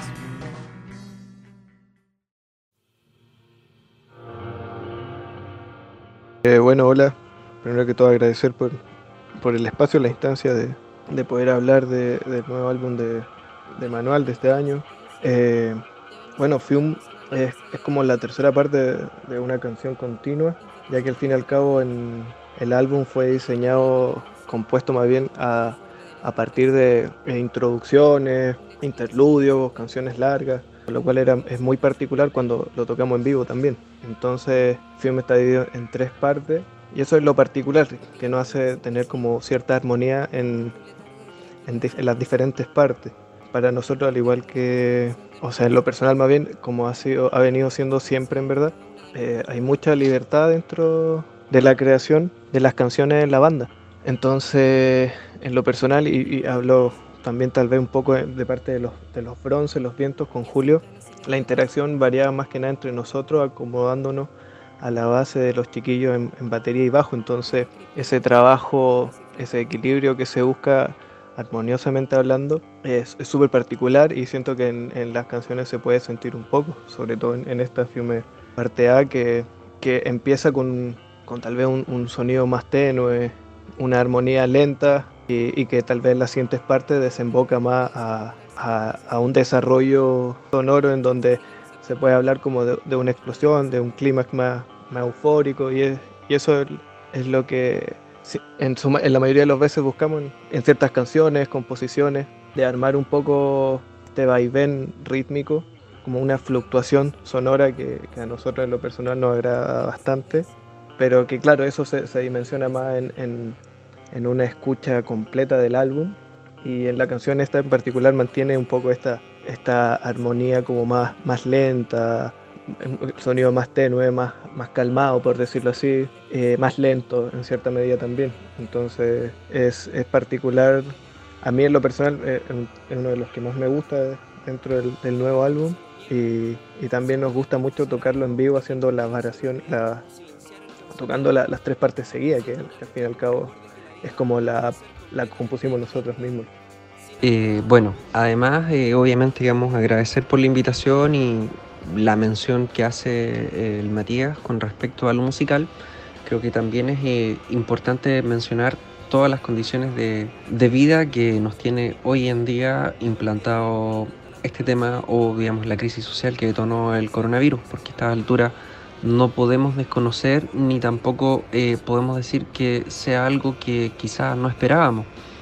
Las condiciones de vida en Chile hoy en día, o sea, no han no ha hecho nada más que acentuar todo el motivo de las movilizaciones que partieron desde octubre, digamos, de forma ininterrumpida hasta el caso del primer contagiado en Chile, más o menos desde la segunda quincena de marzo. Entonces, eh, esto tiene que ver también un poco con el rol que juega el Estado, el rol que juega el capital y de qué forma, digamos, nosotros no quedamos indiferentes con respecto a eso, porque todo lo que está pasando, todo lo que ha pasado, no ha hecho más que legitimar y en el fondo, digamos, hacer ver lo que ya todos pensábamos, lo que ya todos sentíamos y también confirmar un poco lo que corresponde eh, también a la forma de administración que han hecho de todo esto. O sea, sale el ministro, sale el presidente a la forma de administrar eh, la pandemia la forma, digamos, en el fondo no, no dejar de hacer funcionar el engranaje y por supuesto, digamos, nosotros con respecto a eso sabemos muy bien cuáles son los, los objetivos. Entonces creo que es importante, el, obviamente, digamos, saber que si un Estado que nunca se ha preocupado de la salud, nunca ha garantizado, digamos, el bienestar, eh, es importante saber y tener una postura con respecto a eso, haciéndonos responsables también los métodos de organización que ya se confirmaron dentro de eh, las movilizaciones sociales y todo el contexto que digamos, involucró al estallido social en octubre y en el fondo, digamos, hacer un poco eh, el eco de eso con respecto a la satisfacción de las necesidades básicas, sea alimentación, sea salud, la capacidad de autoorganización, que fue como lo dejamos menos eh, demostrado y cómo, digamos, se hizo ver hasta ahora. Creo que también es importante el salir bien parados de esto, el saber mantenernos centrados, saber mantenernos enfocados, activos. Y obviamente digamos tener claro de que eh, nuestra vida o en el fondo digamos nuestra forma de resolver las situaciones nunca van a depender ni de un Estado ni de un capitalismo que en el fondo digamos hoy en día como decía no garantiza nada ni tampoco, digamos, se está preocupando de las cosas que son verdaderamente reales. Eh, eso, nuevamente muchas gracias por el espacio, muchas gracias por el tiempo y nada, muchas gracias. Si algo debemos aprender es de nuestras derrotas,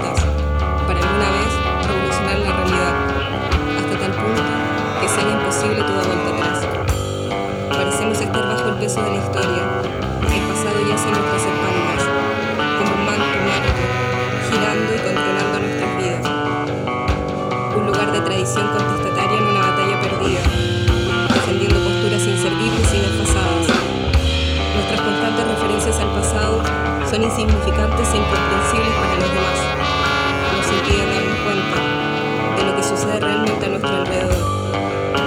Lo que necesitamos son momentos intensos y sublimes, un instante temporal, pretendiendo el infinito con cicatrices provistas de reflexión y análisis, que hagan que el sistema de control, regulado por el tiempo, sucumba ante la radiación pasional, en el existir y el sentir para siempre.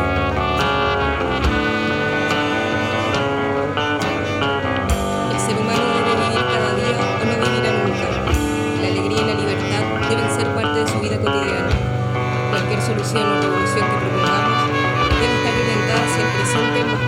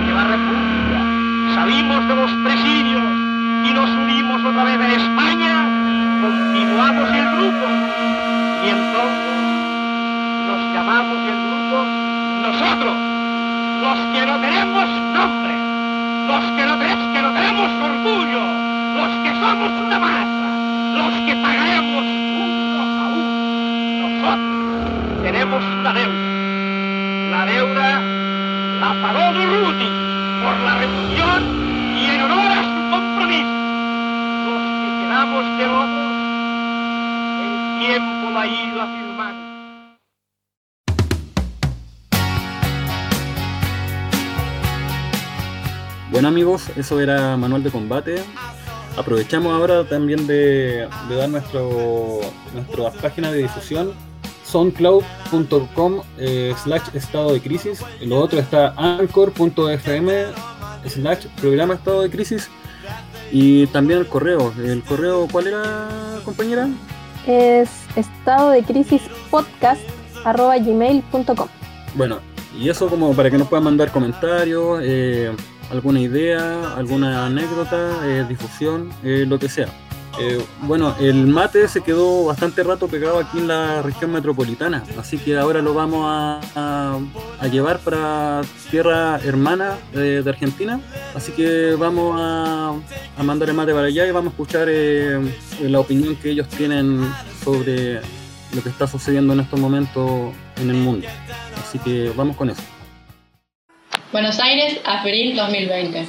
Somos un grupo autoconvocado de individualidades afines que frente a la coyuntura actual buscamos romper el aislamiento social y generar prácticas que nos permitan la resolución de problemas comunes e individuales, así como tensionar la realidad. En enero del 2020 se da a conocer la existencia de un virus nuevo, que parece expandirse a la misma velocidad que las revueltas que sucedieron en 2019 en diferentes partes del mundo. Todo lo que sabemos del virus hasta ahora es que mata principalmente a los más vulnerables. El 11 de marzo de este año se declara pandemia y se llama el aislamiento social obligatorio en varios puntos del globo como única medida para combatir al virus. Y esas calles que estaban ardiendo de rebeldía se vacían amenazadas por el terror mediático y de las fuerzas represivas. El llamado a la pasividad, a esperar que nos digan qué y cómo hacer para sobrevivir, se instala en el sentido común e infecta nuestra subjetividad, propagando la resiliencia. Trabajar desde casa, tomar clases online, salir solo para abastecerse de alimento, tener fiestas y reuniones virtuales, asistir a recitales online y demás actividades, consumir a través de la pantalla. Esperar a que ciencia, empresas y estados que contaminan el planeta incendian selvas, talan bosques, fomentan la megaminería, el monocultivo y el extractivismo en todas sus formas, de pronto nos cuiden para salvarnos de esta peste que ellos mismos provocaron. Pero no son nuestros únicos guardianes. También tenemos a las fuerzas represivas, policías y militares. Los mismos que torturan y asesinan sistemáticamente, ahora con vía libre para agudizar el hostigamiento a los mismos de siempre. Todo en nombre de nuestro bienestar. Las novedades tecnológicas disfrazadas de herramientas como las apps de autodiagnóstico COVID traen las nuevas formas de control social. No creemos que esto vaya a pasar. Esto no va a terminar. Este cambio vino para quedarse. Nos toca pensar cuáles serán las nuevas formas de resistencia que podemos inventar y aprovechar esta bisagra histórica para tensionar hacia un mundo que se acerque más al que queremos. Algunas posibilidades podrían ser Suspensión total y permanente del pago de alquileres y servicios. Esto solo lo lograremos con un accionar masivo. Difundí la propuesta por tus propios medios. Desobedecer los controles de circulación. Sé creative. Las posibilidades para burlar y o evadir son muchas. Encontrate con otros. No denunciar a las vecinas. Confía en que quienes andan por la calle lo hacen porque lo necesitan y que lo hacen con precaución y cuidado. Redes de apoyo afectivas y económicas. Incentiva la construcción de iniciativas colectivas para gestionar la crisis. Recuperar lo que necesites. Hurtar en súper, organizate y llévate lo que quieras. Preferí las grandes multinacionales. No entregar más datos, ya tienen demasiados. No descargues la app de autodiagnóstico. Abandonar la exhibición de la vida en las redes. No solo tus amigues te están observando, explora plataformas alternativas de comunicación. No adaptarse. No busques una solución individual a la crisis económica. No seas parte del teletrabajo. Reducir el consumo. ¿Cuánto de todo lo que consumís realmente necesitas? La disminución de la producción industrial le devolverá la salud a nuestros ríos, tierras y cielos y tendremos menor necesidad de generar dinero, es decir, de trabajar. Reciclar. La basura no existe. Reutilizá, arreglá, compostá, sembrá. Un gran porcentaje del alimento producido termina en la basura. Compartir. Si tenés algo en abundancia, que circule. Recordá que otros pueden encontrarse en situaciones peores que la tuya. La solidaridad no es caridad. Entendemos que se ponen en juego diferentes realidades y subjetividades y que estas propuestas pueden no ser accesibles a priori para muchos, pero creemos que hoy hasta abrazarse es una forma de resistencia. Empecemos por eso, porque nos quieren tristes y soles, abatidos por la desgracia. Lo que nos proponen no es vida. Resistir es la única posibilidad de existir. A la normalidad no volvemos. A su régimen de control no iremos. Boicot y sabotaje contra su mundo. Recuperemos nuestras vidas. En esta ocasión en particular extendemos un afectuoso saludo y agradecimiento a los compañeros de estado de crisis y a todos los presos de la revuelta secuestrados por el Estado chileno, por la extensión de la revuelta más allá de las fronteras y sucias rejas. Solo la lucha nos hace libres.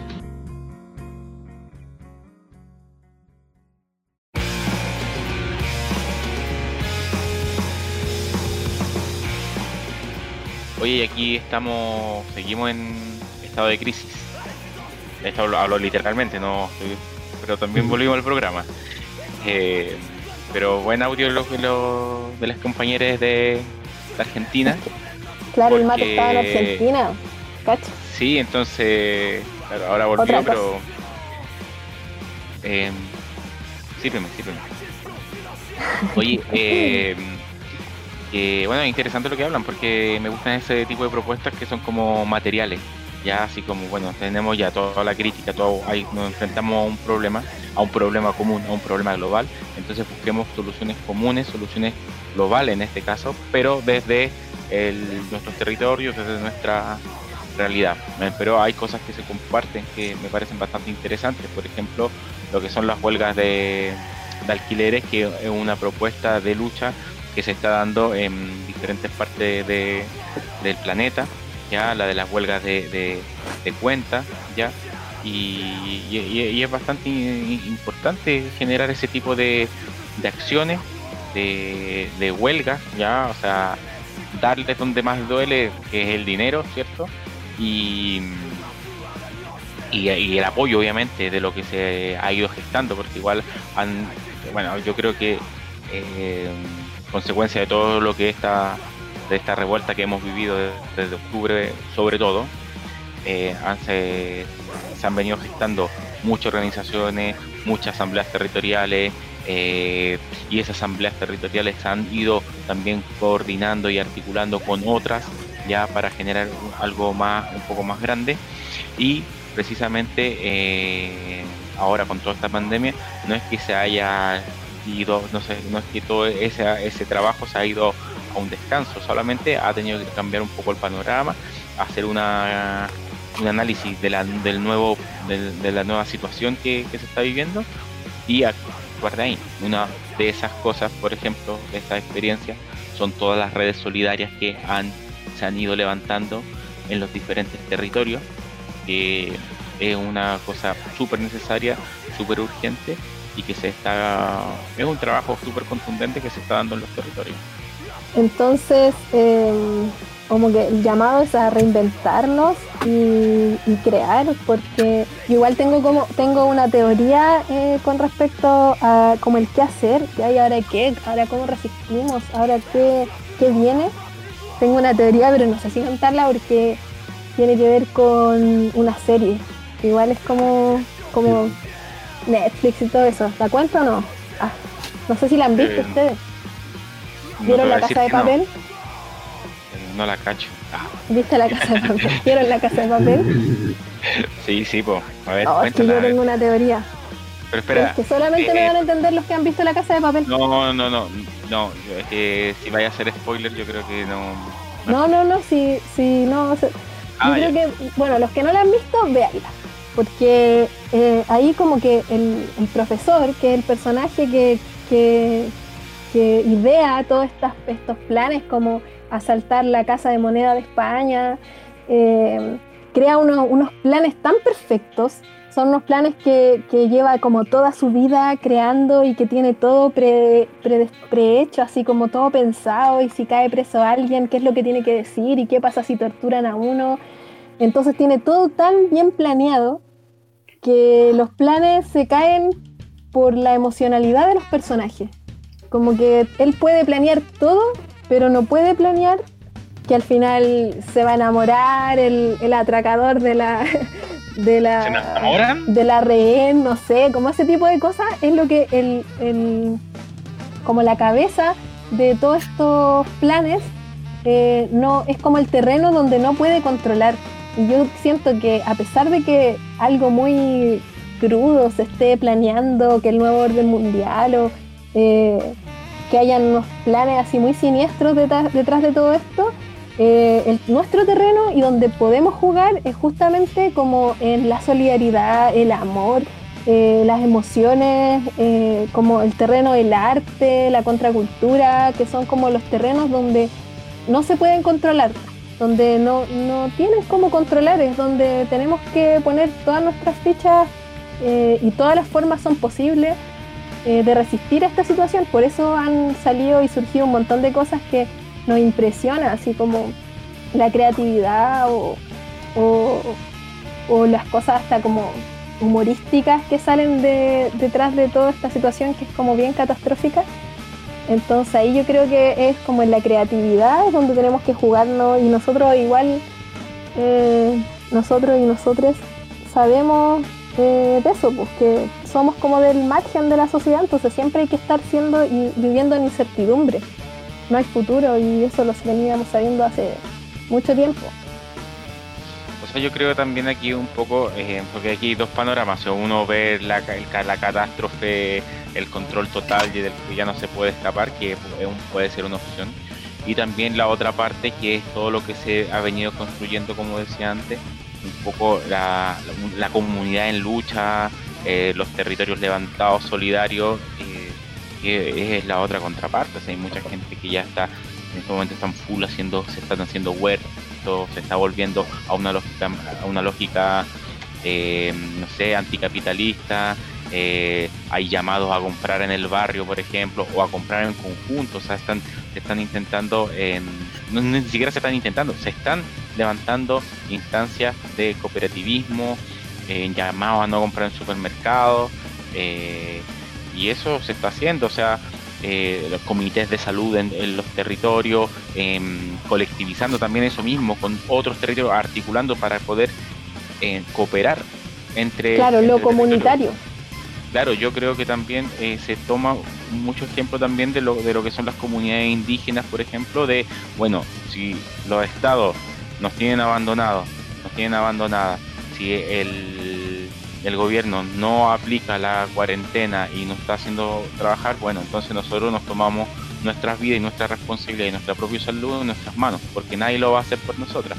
Entonces, en ese caso, se levantan todas estas instancias y incluso, eh, por ejemplo, eh, estos, estos jornadas de sanitización de los de los de los mismos territorios. Hay, hay gente que ya se está organizando, comprando los trajes, comprando los líquidos y solamente como en una función de solidaridad salir a desinfectar los paraderos. Claro, hazlo tú mismo. Las, cosas. Y, que claro, incluso las micros que de repente uno puede decir, bueno, pero es que ¿por qué eso si eso lo tiene que hacer el Estado? Pero es que lamentablemente no, no lo va a hacer. Y si no lo hacen, nada, no se, nadie, o sea, no se va a enfermar nadie más que, que la clase trabajadora, que los pobres, que quienes tienen que salir. Entonces, eh, no, no, no, hay otra opción. Y, y eso son manifestaciones súper bonitas y necesarias de, resistencia y de luchas que dejó precisamente todas estas revueltas que han venido gestándose, sobre todo desde octubre hacia adelante, y que, y que no, no, se han detenido. Y esto no se, va, no se va a parar ya. Yo creo que eso es una, un ejemplo de lucha que se está viviendo y lo estamos viviendo así, muy, muy materialmente. Oye, yo tengo algunos datos, o sea, no algunos, en verdad. Es que estaba pensando en, en esto de que mucha gente igual se cuestiona el tema de la alimentación, así como eh, que hay que empezar a gestionarse la propia comida porque todo esto de las conspiraciones y todo ha hecho ver muchas realidades que hace un tiempo podían ser muy, no, pero cómo va a estar toda la comida eh, contaminada o que, y ahora es muy concreto y real que hay que gestionar la propia alimentación, con mucha gente yéndose a los campos. Entonces, ahí para conseguir semillas, eh, árboles o para aprender, para educarse en torno, porque hay que tener mucho aprendizaje eh, para poder llevar una huerta. Eh, busquen en Instagram a Vivero Regeneración y Agua Tierra también. Agua Tierra pero así como que por Facebook. Son, claro, como redes sociales. Em, son espacios que, bueno, eh, son cabros, cabras que tienen em, vivero o hacen talleres, eh, transmiten mucha información en torno al aprender también, eh, en torno a nuevas formas de, de poder gestionar un terreno, un territorio y que esto te dé mucho alimento y mucha abundancia. Como que no es llegar y ya me voy a poner a hacer un huerto y me consigo una semilla, sino que hay que tomar muchos factores eh, del ecosistema, de los árboles que ahí hay. Eh, entonces también es un aprendizaje. Como para tiempos también de pandemia, quienes tienen esas inquietudes también pueden partir estudiando un poco. Entonces, eh, los invito a, a, buscar acerca de sintropía, por ejemplo, agricultura sintrópica, agroecología. Eh, es fundamental eh, que también nos formemos y aprendamos acerca de esto si queremos eh, sobrevivir de la tierra. Claro. No, es súper importante. Hay muchos, sí, la experiencia de los huertos está, como se dice, expandiendo bastante. Han, han habido territorios comunas, barrios donde se están tomando lugares de tierra que están estado tirados por mucho tiempo y ahora son huertos y, bien, bien, bien, sí. proceso comunitario también es bastante importante. Volvemos a algo súper medular que es deja ver esta crisis también, pues cuando hablábamos al principio que hay muchos factores, muchas aristas que lo, que lo componen, una de las cosas es la crisis de la tierra es la crisis de la tierra y, lo, lo, desapegados que estamos de la tierra. O sea, si el dinero fue una gran crisis histórica que cuando nos, que nos sitúa a separar los objetos o los alimentos o lo que necesitamos de como separarlo del ser del ser y introducir este valor, el, dinero, que, que, lo media, media los objetos con, ahora hay dinero entre medio, para tener comida necesitamos dinero, para tener abrigo necesitamos dinero. Entonces ahora como que estamos pasando una era en que también nos están separando aún más, ya no solo el dinero, ahora todo es virtual, todo es virtual, entonces nos estamos separando el aislamiento, el distanciamiento social. Yo siento que es súper profunda la crisis que estamos, entonces se hace más urgente regresar a un contacto directo con la tierra, con los alimentos, con lo que consumimos. Entonces es súper importante también eh, verlo desde ahí, formarse, estudiar, para poder después hacer, claro, y organizarse, y para después hacerlo, llevarlo a, lo concreto y a lo real. Oye, y vamos, sigamos que este mate sigue, sigue, todavía tiene cuerda el mate, todavía tiene cuerda y eh, lo vamos a enviar, claro, ahí más o menos, pero todavía le queda, yo A mí me gusta. Está lavando, pero le queda una, una, unas pocas ya. Las chupas del mate. a mí me gusta igual, medio lavado. Pero vamos para Talca. Vamos a Talca. Sí.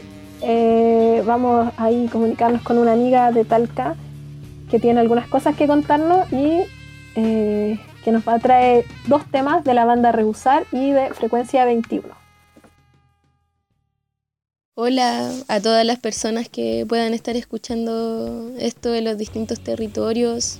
Soy Nicole, eh, le envío este mensaje desde el trueno, desde Talca, y toqué en Rehusar y en Frecuencia 21 junto a amigos y amigas. Bueno, la primera canción de la que hoy voy a hablar es Humano Máquina. Esta canción la escribimos más o menos hace 8 o 7 años atrás habla un poco sobre el quiebre o un surco, el surco que hay entre el progreso y la humanidad. Y cómo, nosotros, nosotras, quienes somos las personas que trabajamos en el fondo y que vivimos al otro lado de la vereda, de a poco vamos perdiendo voluntad, nuestro ánimo creativo, nuestra fuerza y se van anulando eh, la idea de poder construir una vida distinta. También habla sobre, bueno, sobre ser un número más para los grandes empresarios, para las grandes multinacionales, transnacionales, que no tienen miramiento al momento de querer perpetuar su miseria y que están, estamos en esa batalla constante de, defender la vida, tanto la vida de, de, las personas como la vida de la naturaleza y el respeto que yo siento que deberíamos tener con ella y con, con todo lo que nos provee también. Bueno, la, la frase final de esa canción yo creo que es la que más me gusta y es una pregunta y es ¿hacia dónde vamos? Como humanidad la analogía que podría hacer yo en este momento específico incluso es como la de un tren sin freno, que va en el carril y, no tiene posiblemente un, punto de término y si es que lo tiene lo más probable es que sea desastroso y con muerte. Y mm, a pesar de que esta crisis y todas las crisis que han habido en la historia de la humanidad siempre la terminamos pagando los pobres, lo veo como una oportunidad para poder replantearnos varias cosas a nivel horizontal, no, a nivel personal. Y es como queremos una vida, pues yo creo que todas y todos queremos una vida mejor y ir de a poquito soltando esta forma de vivir que, que nos tiene como nos tiene ahora. Bueno, eso por una parte, humano máquina de rehusar. Y la otra canción es Vida Pactada, eh, que la hicimos con frecuencia 21 y esa la hicimos más o menos hace un año o un año y medio atrás.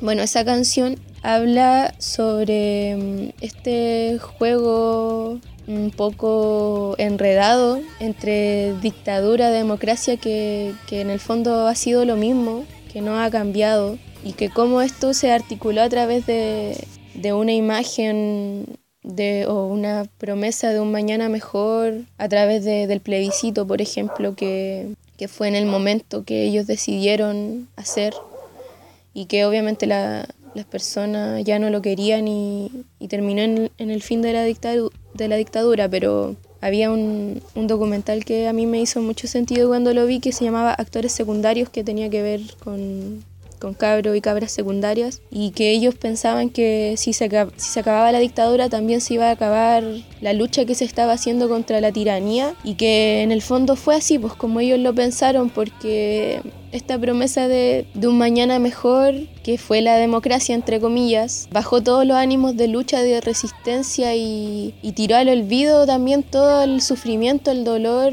la sangre derramada que hubo en, en 17 años de dictadura.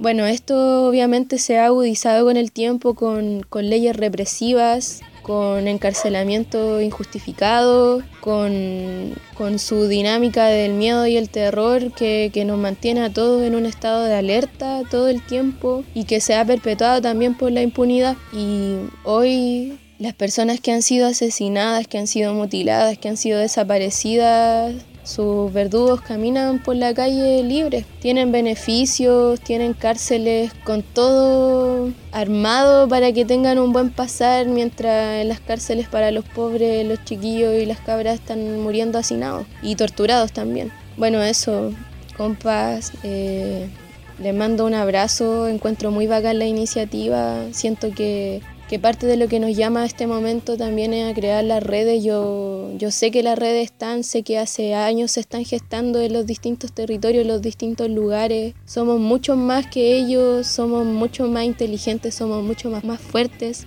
Tenemos ganas, tenemos energía, tenemos amor y ellos solo tienen plata. Este quizás es un momento para empezar a hacer tierra las ideas que de chicos y de chicas nos, nos venían llamando, incendiando el corazón y que tiene harto que ver con el punk también. Abrazos compas.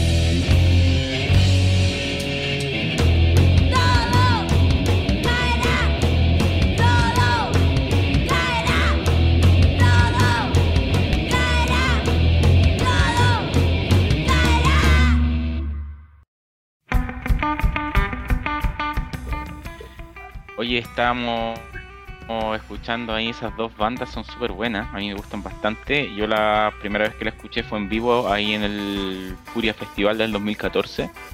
Eh, y nada, pues, me, me, parece bacán que estar escuchando a la compañera, súper bonita sus palabras, súper contingente, ¿no?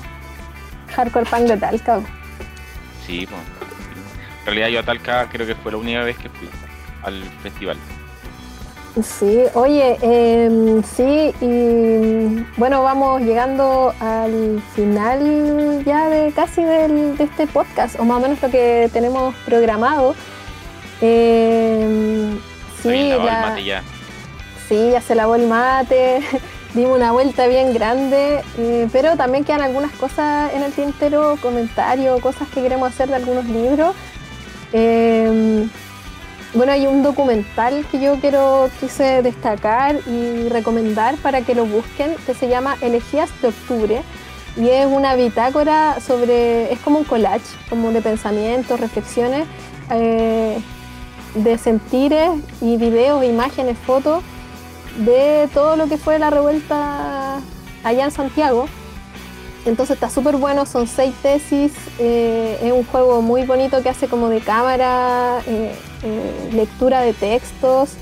bueno, y tenemos como una pequeña cuña para, para que un poco veamos de qué se trata. Se llama Elegías de Octubre y lo pueden buscar en YouTube. En YouTube, así que escuchemos, vamos con eso. Obvio, por favor, nomás.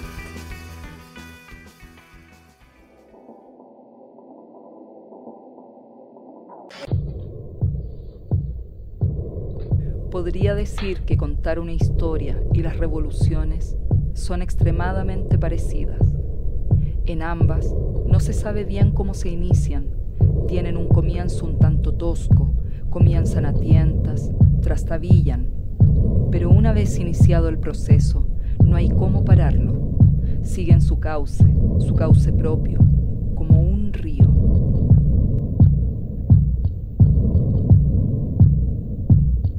En el frente de las comunicaciones por radio se lucha al igual que en todas las otras ramas de la ciencia. Lo que hoy es secreto de una nación, mañana resulta ser de todos conocido. El estallido social no es predeterminado y carece de lógicas específicas de acción, porque solamente responde a sí mismo y no tiene como fundamento su superación.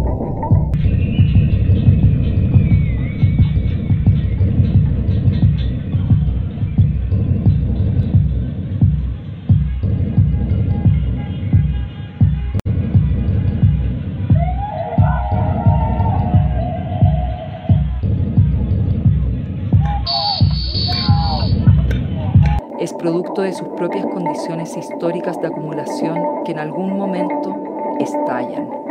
El desborde es el primer paso que se autodevora al recomponerse rápidamente. El desborde se encausa como su contrario y por la vía de la coerción.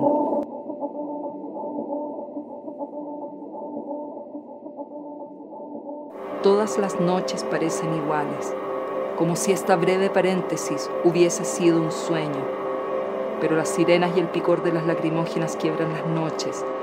Recuerdo las horas, los días, recuerdo las caras bravas, las caras compungidas, alegres y preocupadas. La felicidad se da cuando la gente puede entregarse por completo al momento que está viviendo, cuando ser y llegar a ser son la misma cosa. Recuerdo el libro que me regaló Carmen, recuerdo un pasaje que decía, la melancolía y la tristeza serán proporcionales a la felicidad perdida. Resultan de la no aceptación del paso del tiempo y la no aceptación de un desvanecimiento de la hora intenso que marcó para siempre la experiencia de quienes la vivimos.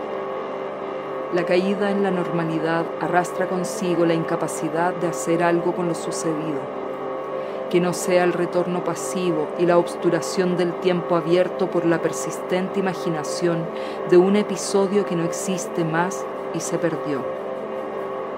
Desde el primer sábado que escucho quienes dicen que mañana volveremos a la normalidad. Pero ¿a qué normalidad volveremos? ¿Cuándo es ese mañana? Hay quienes ya sienten la nostalgia de un porvenir, de una normalidad que todavía no tocan. Viven el presente como un antaño, Dicen que la melancolía es siempre inseparable respecto al sentimiento de lo bello. ¿Acaso ya son conscientes de nuestro futuro incierto? Las sirenas siguen sonando, la noche se quiebra y el paréntesis sigue ahí donde quedó hace un breve rato atrás. Y aquí estoy escribiendo estas palabras. ¿Cómo encontrar el consuelo frente a lo incierto? ¿Cómo encontrar tranquilidad al porvenir del mañana? Todas las penas pueden soportarse si las ponemos en una narración o contamos una historia sobre ellas.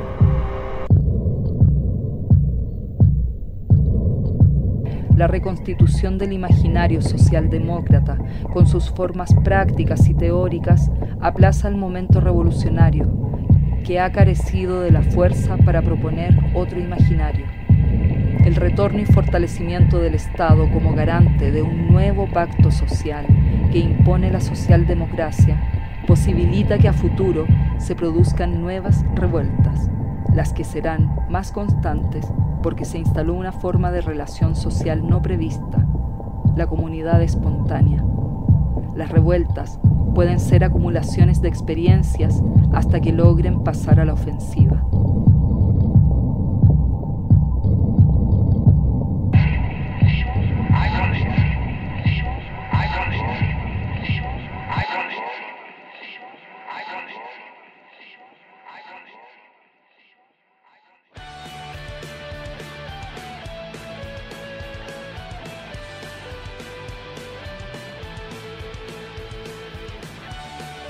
Bueno, estamos de regreso. eh, bueno, escuchando un fragmento de este documental Elegías de Octubre eh, que pueden encontrar en YouTube y que recoge un poquito esto del estallido porque el llamado estallido social eh, contar un poco que, o que resulta particular que acá en este territorio en Chile había una tremenda revuelta social antes de la pandemia y eso igual lo hace, hace como muy particular todo lo que está pasando. Como que a pesar de que eh, podemos ver todo este discurso igual en todos los países, acá se da de otra forma. De hecho, eh, ya eh, han empezado a ver manifestaciones y, la gente ya está empezando a, a querer salir después de todas estas semanas de confinamiento a protestar. Como si quieren abrir los malls, también hay que, se puede entonces salir a protestar. Entonces, ese documental un poco nos invita como a, no desvincularnos no olvidarnos del proceso que estamos viviendo en este territorio, ¿no? De hecho, ya hay llamados igual a convocatorias para el primero de mayo. Ya se convocó para la marcha más grande de la historia de Chile para, para el 18 de octubre. Oye, y, y claro, ya han visto, no sé, esas imágenes de como esas protestas como a un metro de distancia, todo ordenadito. Yo no sé si acá podría darse eso- ese orden. No sé. Lo vi- lo vi- fue lo primero que pensé. Dije, oh, qué bueno, pero acá Claro, qué buena idea, pero acá, no sé, está indómita la cosa por estos lados. Eh, bueno, como estamos en el último bloque y estamos intentando también comentar discos, yo tenía igual un montón de cosas, de proyectos autogestionados, de amigas, amigos que quería nombrar, pero como no se puede, el tiempo es acotado, eh, quería comentar un libro que salió también en los tiempos como en, por ahí por noviembre, que se llama Si la vida fuera un disco, de Anastasio Crustáceo, eh, que es como un libro artefacto, que uno tiene que leer, pero también tiene que estar como escuchando eh, bandas, porque el libro está presentado así como cada capítulo eh, es acerca de un disco de Misfit o de, de Fan People, de Cox Sparrer, de, de Ted Kennedy. Eh, entonces habla de eso, pues si la vida fuera un disco de Fan People, entonces va tema por tema haciendo relatos eh, y los relatos son como de la vida cotidiana, pero también tienen mucho que ver con el tema y cada, cada capítulo tiene también una ilustración de un ilustrador distinto. Eh, entonces está súper interesante, lo recomiendo para mm, las lecturas de, cuarentena. Eh, lo pueden encontrar a través de mm, No Patria Editorial. Pueden buscar, qué sé yo, por redes sociales, quizás comprarse a través de internet o eh, directamente al Instagram de Anastasio Crustáceo, creo que es el Instagram. Bueno, pero si no por No Patria Editorial lo pueden encontrar. Está súper entretenido igual porque uno tiene que ir sí o sí como buscando los, buscando los, los discos de los que se está hablando. Oye, eh, hay un. ¿Cómo se llama? Hay un documental que salió hace poco que se llama Chile in Revolt, de un colectivo Ah, de sí. chilenos en Alemania que acerca de la revuelta que se dio en Chile.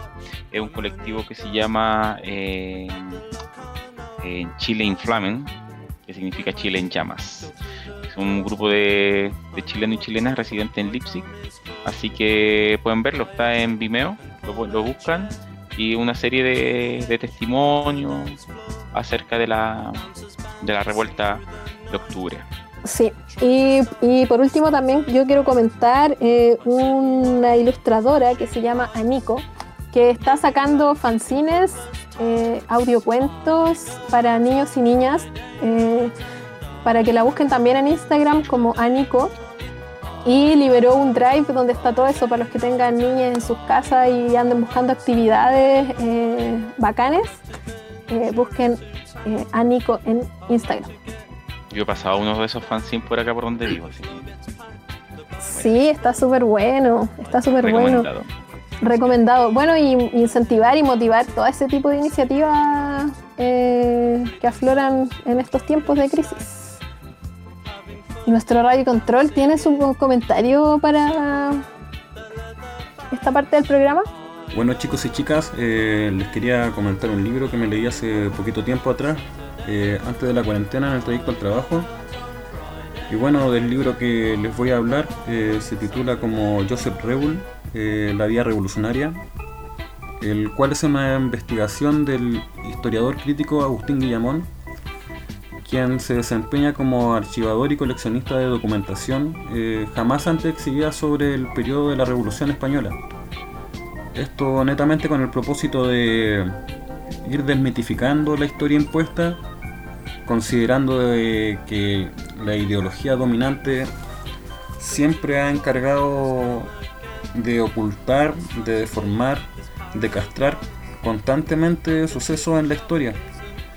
Así también evitando de que revolucionarios de hoy en día puedan conocer experiencias previas a estos tiempos. Bueno, eh, La Vía Revolucionaria es un libro que expone las críticas a los errores de la política del Comité Ejecutivo del POUM.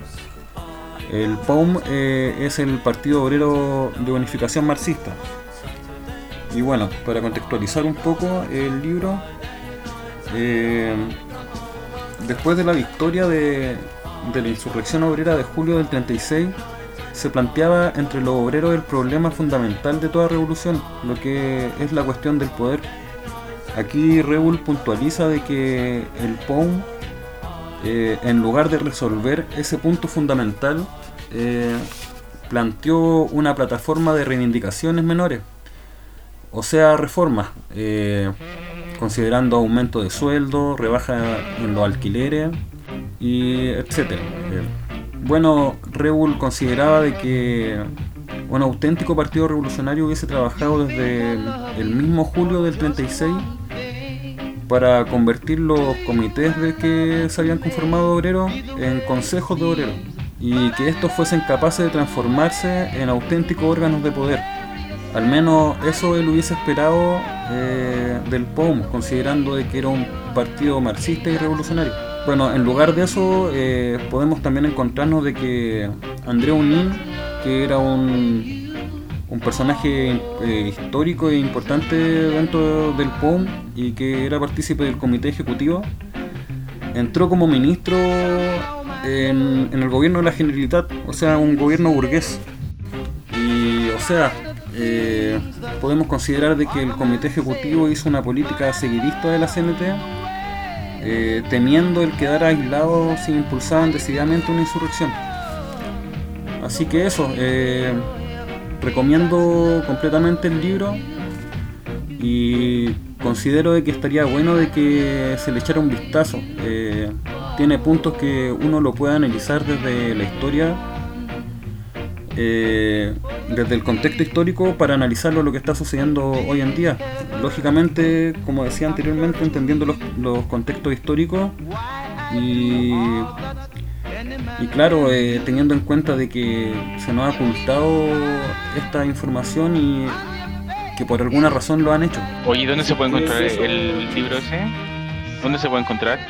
Mira, sabes que yo lo, yo lo pillé en una feria del libro. Eh, lo único que sé es que es de la editorial Pensamiento Batalla. Ellos editaron este, este libro y también por lo que me he dado cuenta, eh, también tienen, han, editado más libros que más o menos de, la, mismo, de la misma temática. Eh, tienen un libro de Grandizo Muniz que se llama Jalones de Derrota, Promesa de Victoria, que también es es una visión eh, de los años 30 sobre la Revolución Española y también, claro, de cómo se iba gestando, porque ellos iban gestando día a día y también cómo, cómo también fueron viéndolo a través de la derrota que sucedió después del 39. Así que, claro, está, buenísimo. Oye, es eh, súper importante es súper importante verlo también con el ojo histórico, como que hubiese sido bueno igual tirar el, mate como para atrás, así como algún relato histórico que no haya también nos dé luces de lo que está pasando ahora, porque seguro que está lleno la historia de hechos que nos pueden ayudar a entender lo que estamos viviendo. El tema es que, es que también es una posibilidad a formas nuevas. Entonces hay que recoger lo que para atrás y y ponerse creativos porque, porque parece que se requiere, se necesita mucha creatividad en estos tiempos. Sí. Hoy así que recordemos las plataformas eh, digitales que vamos a estar transmitiendo este podcast para que puedan compartirlo eh, y nos puedan también responder o, o enviar alguna inquietud, alguna cosa a través de correo. Bueno, eh, las plataformas donde nos pueden escuchar es el soundcloud.com slash estado de crisis. la otra plataforma es anchor.fm slash programa estado de crisis. Y también el correo estado de crisis podcast arroba gmail.com. Bueno. Oye, así que ha sido súper grato que nos hayamos reunido para realizar este, este capítulo cero capítulo 0, temporada 3. Así que no Ah, sé qué pasó. No, estaba tomándome la última chupa del mate. Ah, sí, pues ya estamos en la última no chupa hay- del mate. no no agradecemos, agradecemos a todos y todas quienes nos compartieron audios, textos, eh, música para poder realizar este collage. Eh, nos gusta mucho a nosotros el formato collage, siempre nos ha gustado. Entonces esperamos que, que hayamos podido hacer un buen recorrido y haber comunicado, generado una red de comunicación entre distintas individualidades, agrupaciones, personas que están padeciendo esta crisis desde distintos territorios. Sí, no, agradecer a todas y todos los compañeros y compañeras que se dieron el tiempo también de, eh, de mandar su audio, de, todos los lugares, los rincones del mundo y también una forma de comunicación para saber qué es lo que está pasando y cómo lo están enfrentando cada una y cada uno ahí de, en, sus, en sus diferentes contextos. Y agradecerle también al compañero ahí en los radios controles, a la compañera locutora, que bueno, hace 10 años que hicimos este, este proyecto, nos lanzamos sin saber hacerlo. Hoy día tampoco que sepamos hacerlo, tuvimos un montón de, De hecho, nos problemas, costó, nos costó pero- un montón. Pero, pero bueno, eso se agradece y, y esperemos que nos sigamos encontrando en, en- en este o en otros proyectos eh, y en la calle y que sigamos luchando y obviamente construyendo y materializando precisamente todo lo que hemos estado hablando en esta hora y media, no sé cuánto llevamos. no sé cuánto llevamos. Son, no son solamente palabras, aunque ya este podcast puede ser un poquito de concretizar, concretar un, lo que estamos hablando, ¿no? ser un poquito un aporte, qué sé yo. Eso. Ya, pues así que mm, nuestro radio control tiene algo que, que decir, palabras finales. Un temita para Bueno, sí, eh, bueno, agradecer la, la oportunidad, eh, agradecerle a ustedes eh, el compartir de nuevo esta este, este, este- ¿cómo se llama? Este medio Locura. de comunicación. que- ¿Qué pasó? Esta locura, dije, a compartir esta locura. Bueno, siempre ha sido como algo así. Eh, creo que de la locura vienen cosas buenas igual. Eh, bueno, eh, eso agradecer a los compañeros, eh, compañeras, a todos los que nos han mandado su audio, sus cuñas, porque también son nos aportaron mucho en el programa, eh, pudiendo saber eh, experiencias que, que tampoco las sabemos por los medios tradicionales, sino que las tenemos que saber enterar eh, netamente desde compañeros y, eso le da una cuota de sinceridad porque no está de más decir que los medios de información no, no, no dicen todo lo que, lo que sucede realmente y cómo, y cómo lo ve también una persona que, que es de clase trabajadora que, o que tiene pocos recursos. Eh, así que eso, eh, bueno, también eh, me gustaría dedicar personalmente el programa para todos los caídos que, han habido, bueno, dentro de toda la historia, pero también con mucha fuerza para, la gente que ha sido mutilada en, estos últimos meses acá, que, se ha intensificado. a Gustavo Gatica, a, a Fabiola Campillay, también al Neco, mandarle un saludo a, toda la gente, a, a todos los familiares y que e, e, estas son consecuencias lógicas de, un estado violento y que siempre ha violentado, así que a seguir para adelante y, eso, mucho ánimo y mucha fuerza a, todo el territorio. Oye, sí, yo también había pensado en eso de nombrar quizá a alguno de las personas que ya no están eh, y sentía que en 10 años o un poquito más son tantos, son tantos eh, que, que, va dedicado para todos, para todos y, todas también. Eh, y aguante arriba, arriba todas las formas múltiples en las que podemos darle la vuelta a esto, los pliegues, los puntos de fuga que podemos encontrar a esto que se está cocinando eh, de manera mundial, fortalecer nuestras redes de comunicación y aquí, aquí estamos haciendo un intento. Eh, se supone que es programa cero, se supone que vamos a hacer solamente este, pero ahí de pronto si nos envían unas retroalimentaciones o, o, si vemos que esto igual está siendo necesario, de pronto nos animamos a hacer más, pues, quién sabe. No es la pretensión inicial, pero de pronto. Entonces nos vamos. ¿Con qué tema entonces nos vamos? Bueno, y eso hoy nos vamos a despedir con un tema antiguo. Eh, este tema eh, es de la banda Desechables, eh, de su disco Viendo la vida pasar delante de tus ojos, del año 2003. Y nos vamos con su tema Frustración. despedirnos de todo, muchas gracias y eso. Esto fue Estado de Crisis. 2020, pandemia,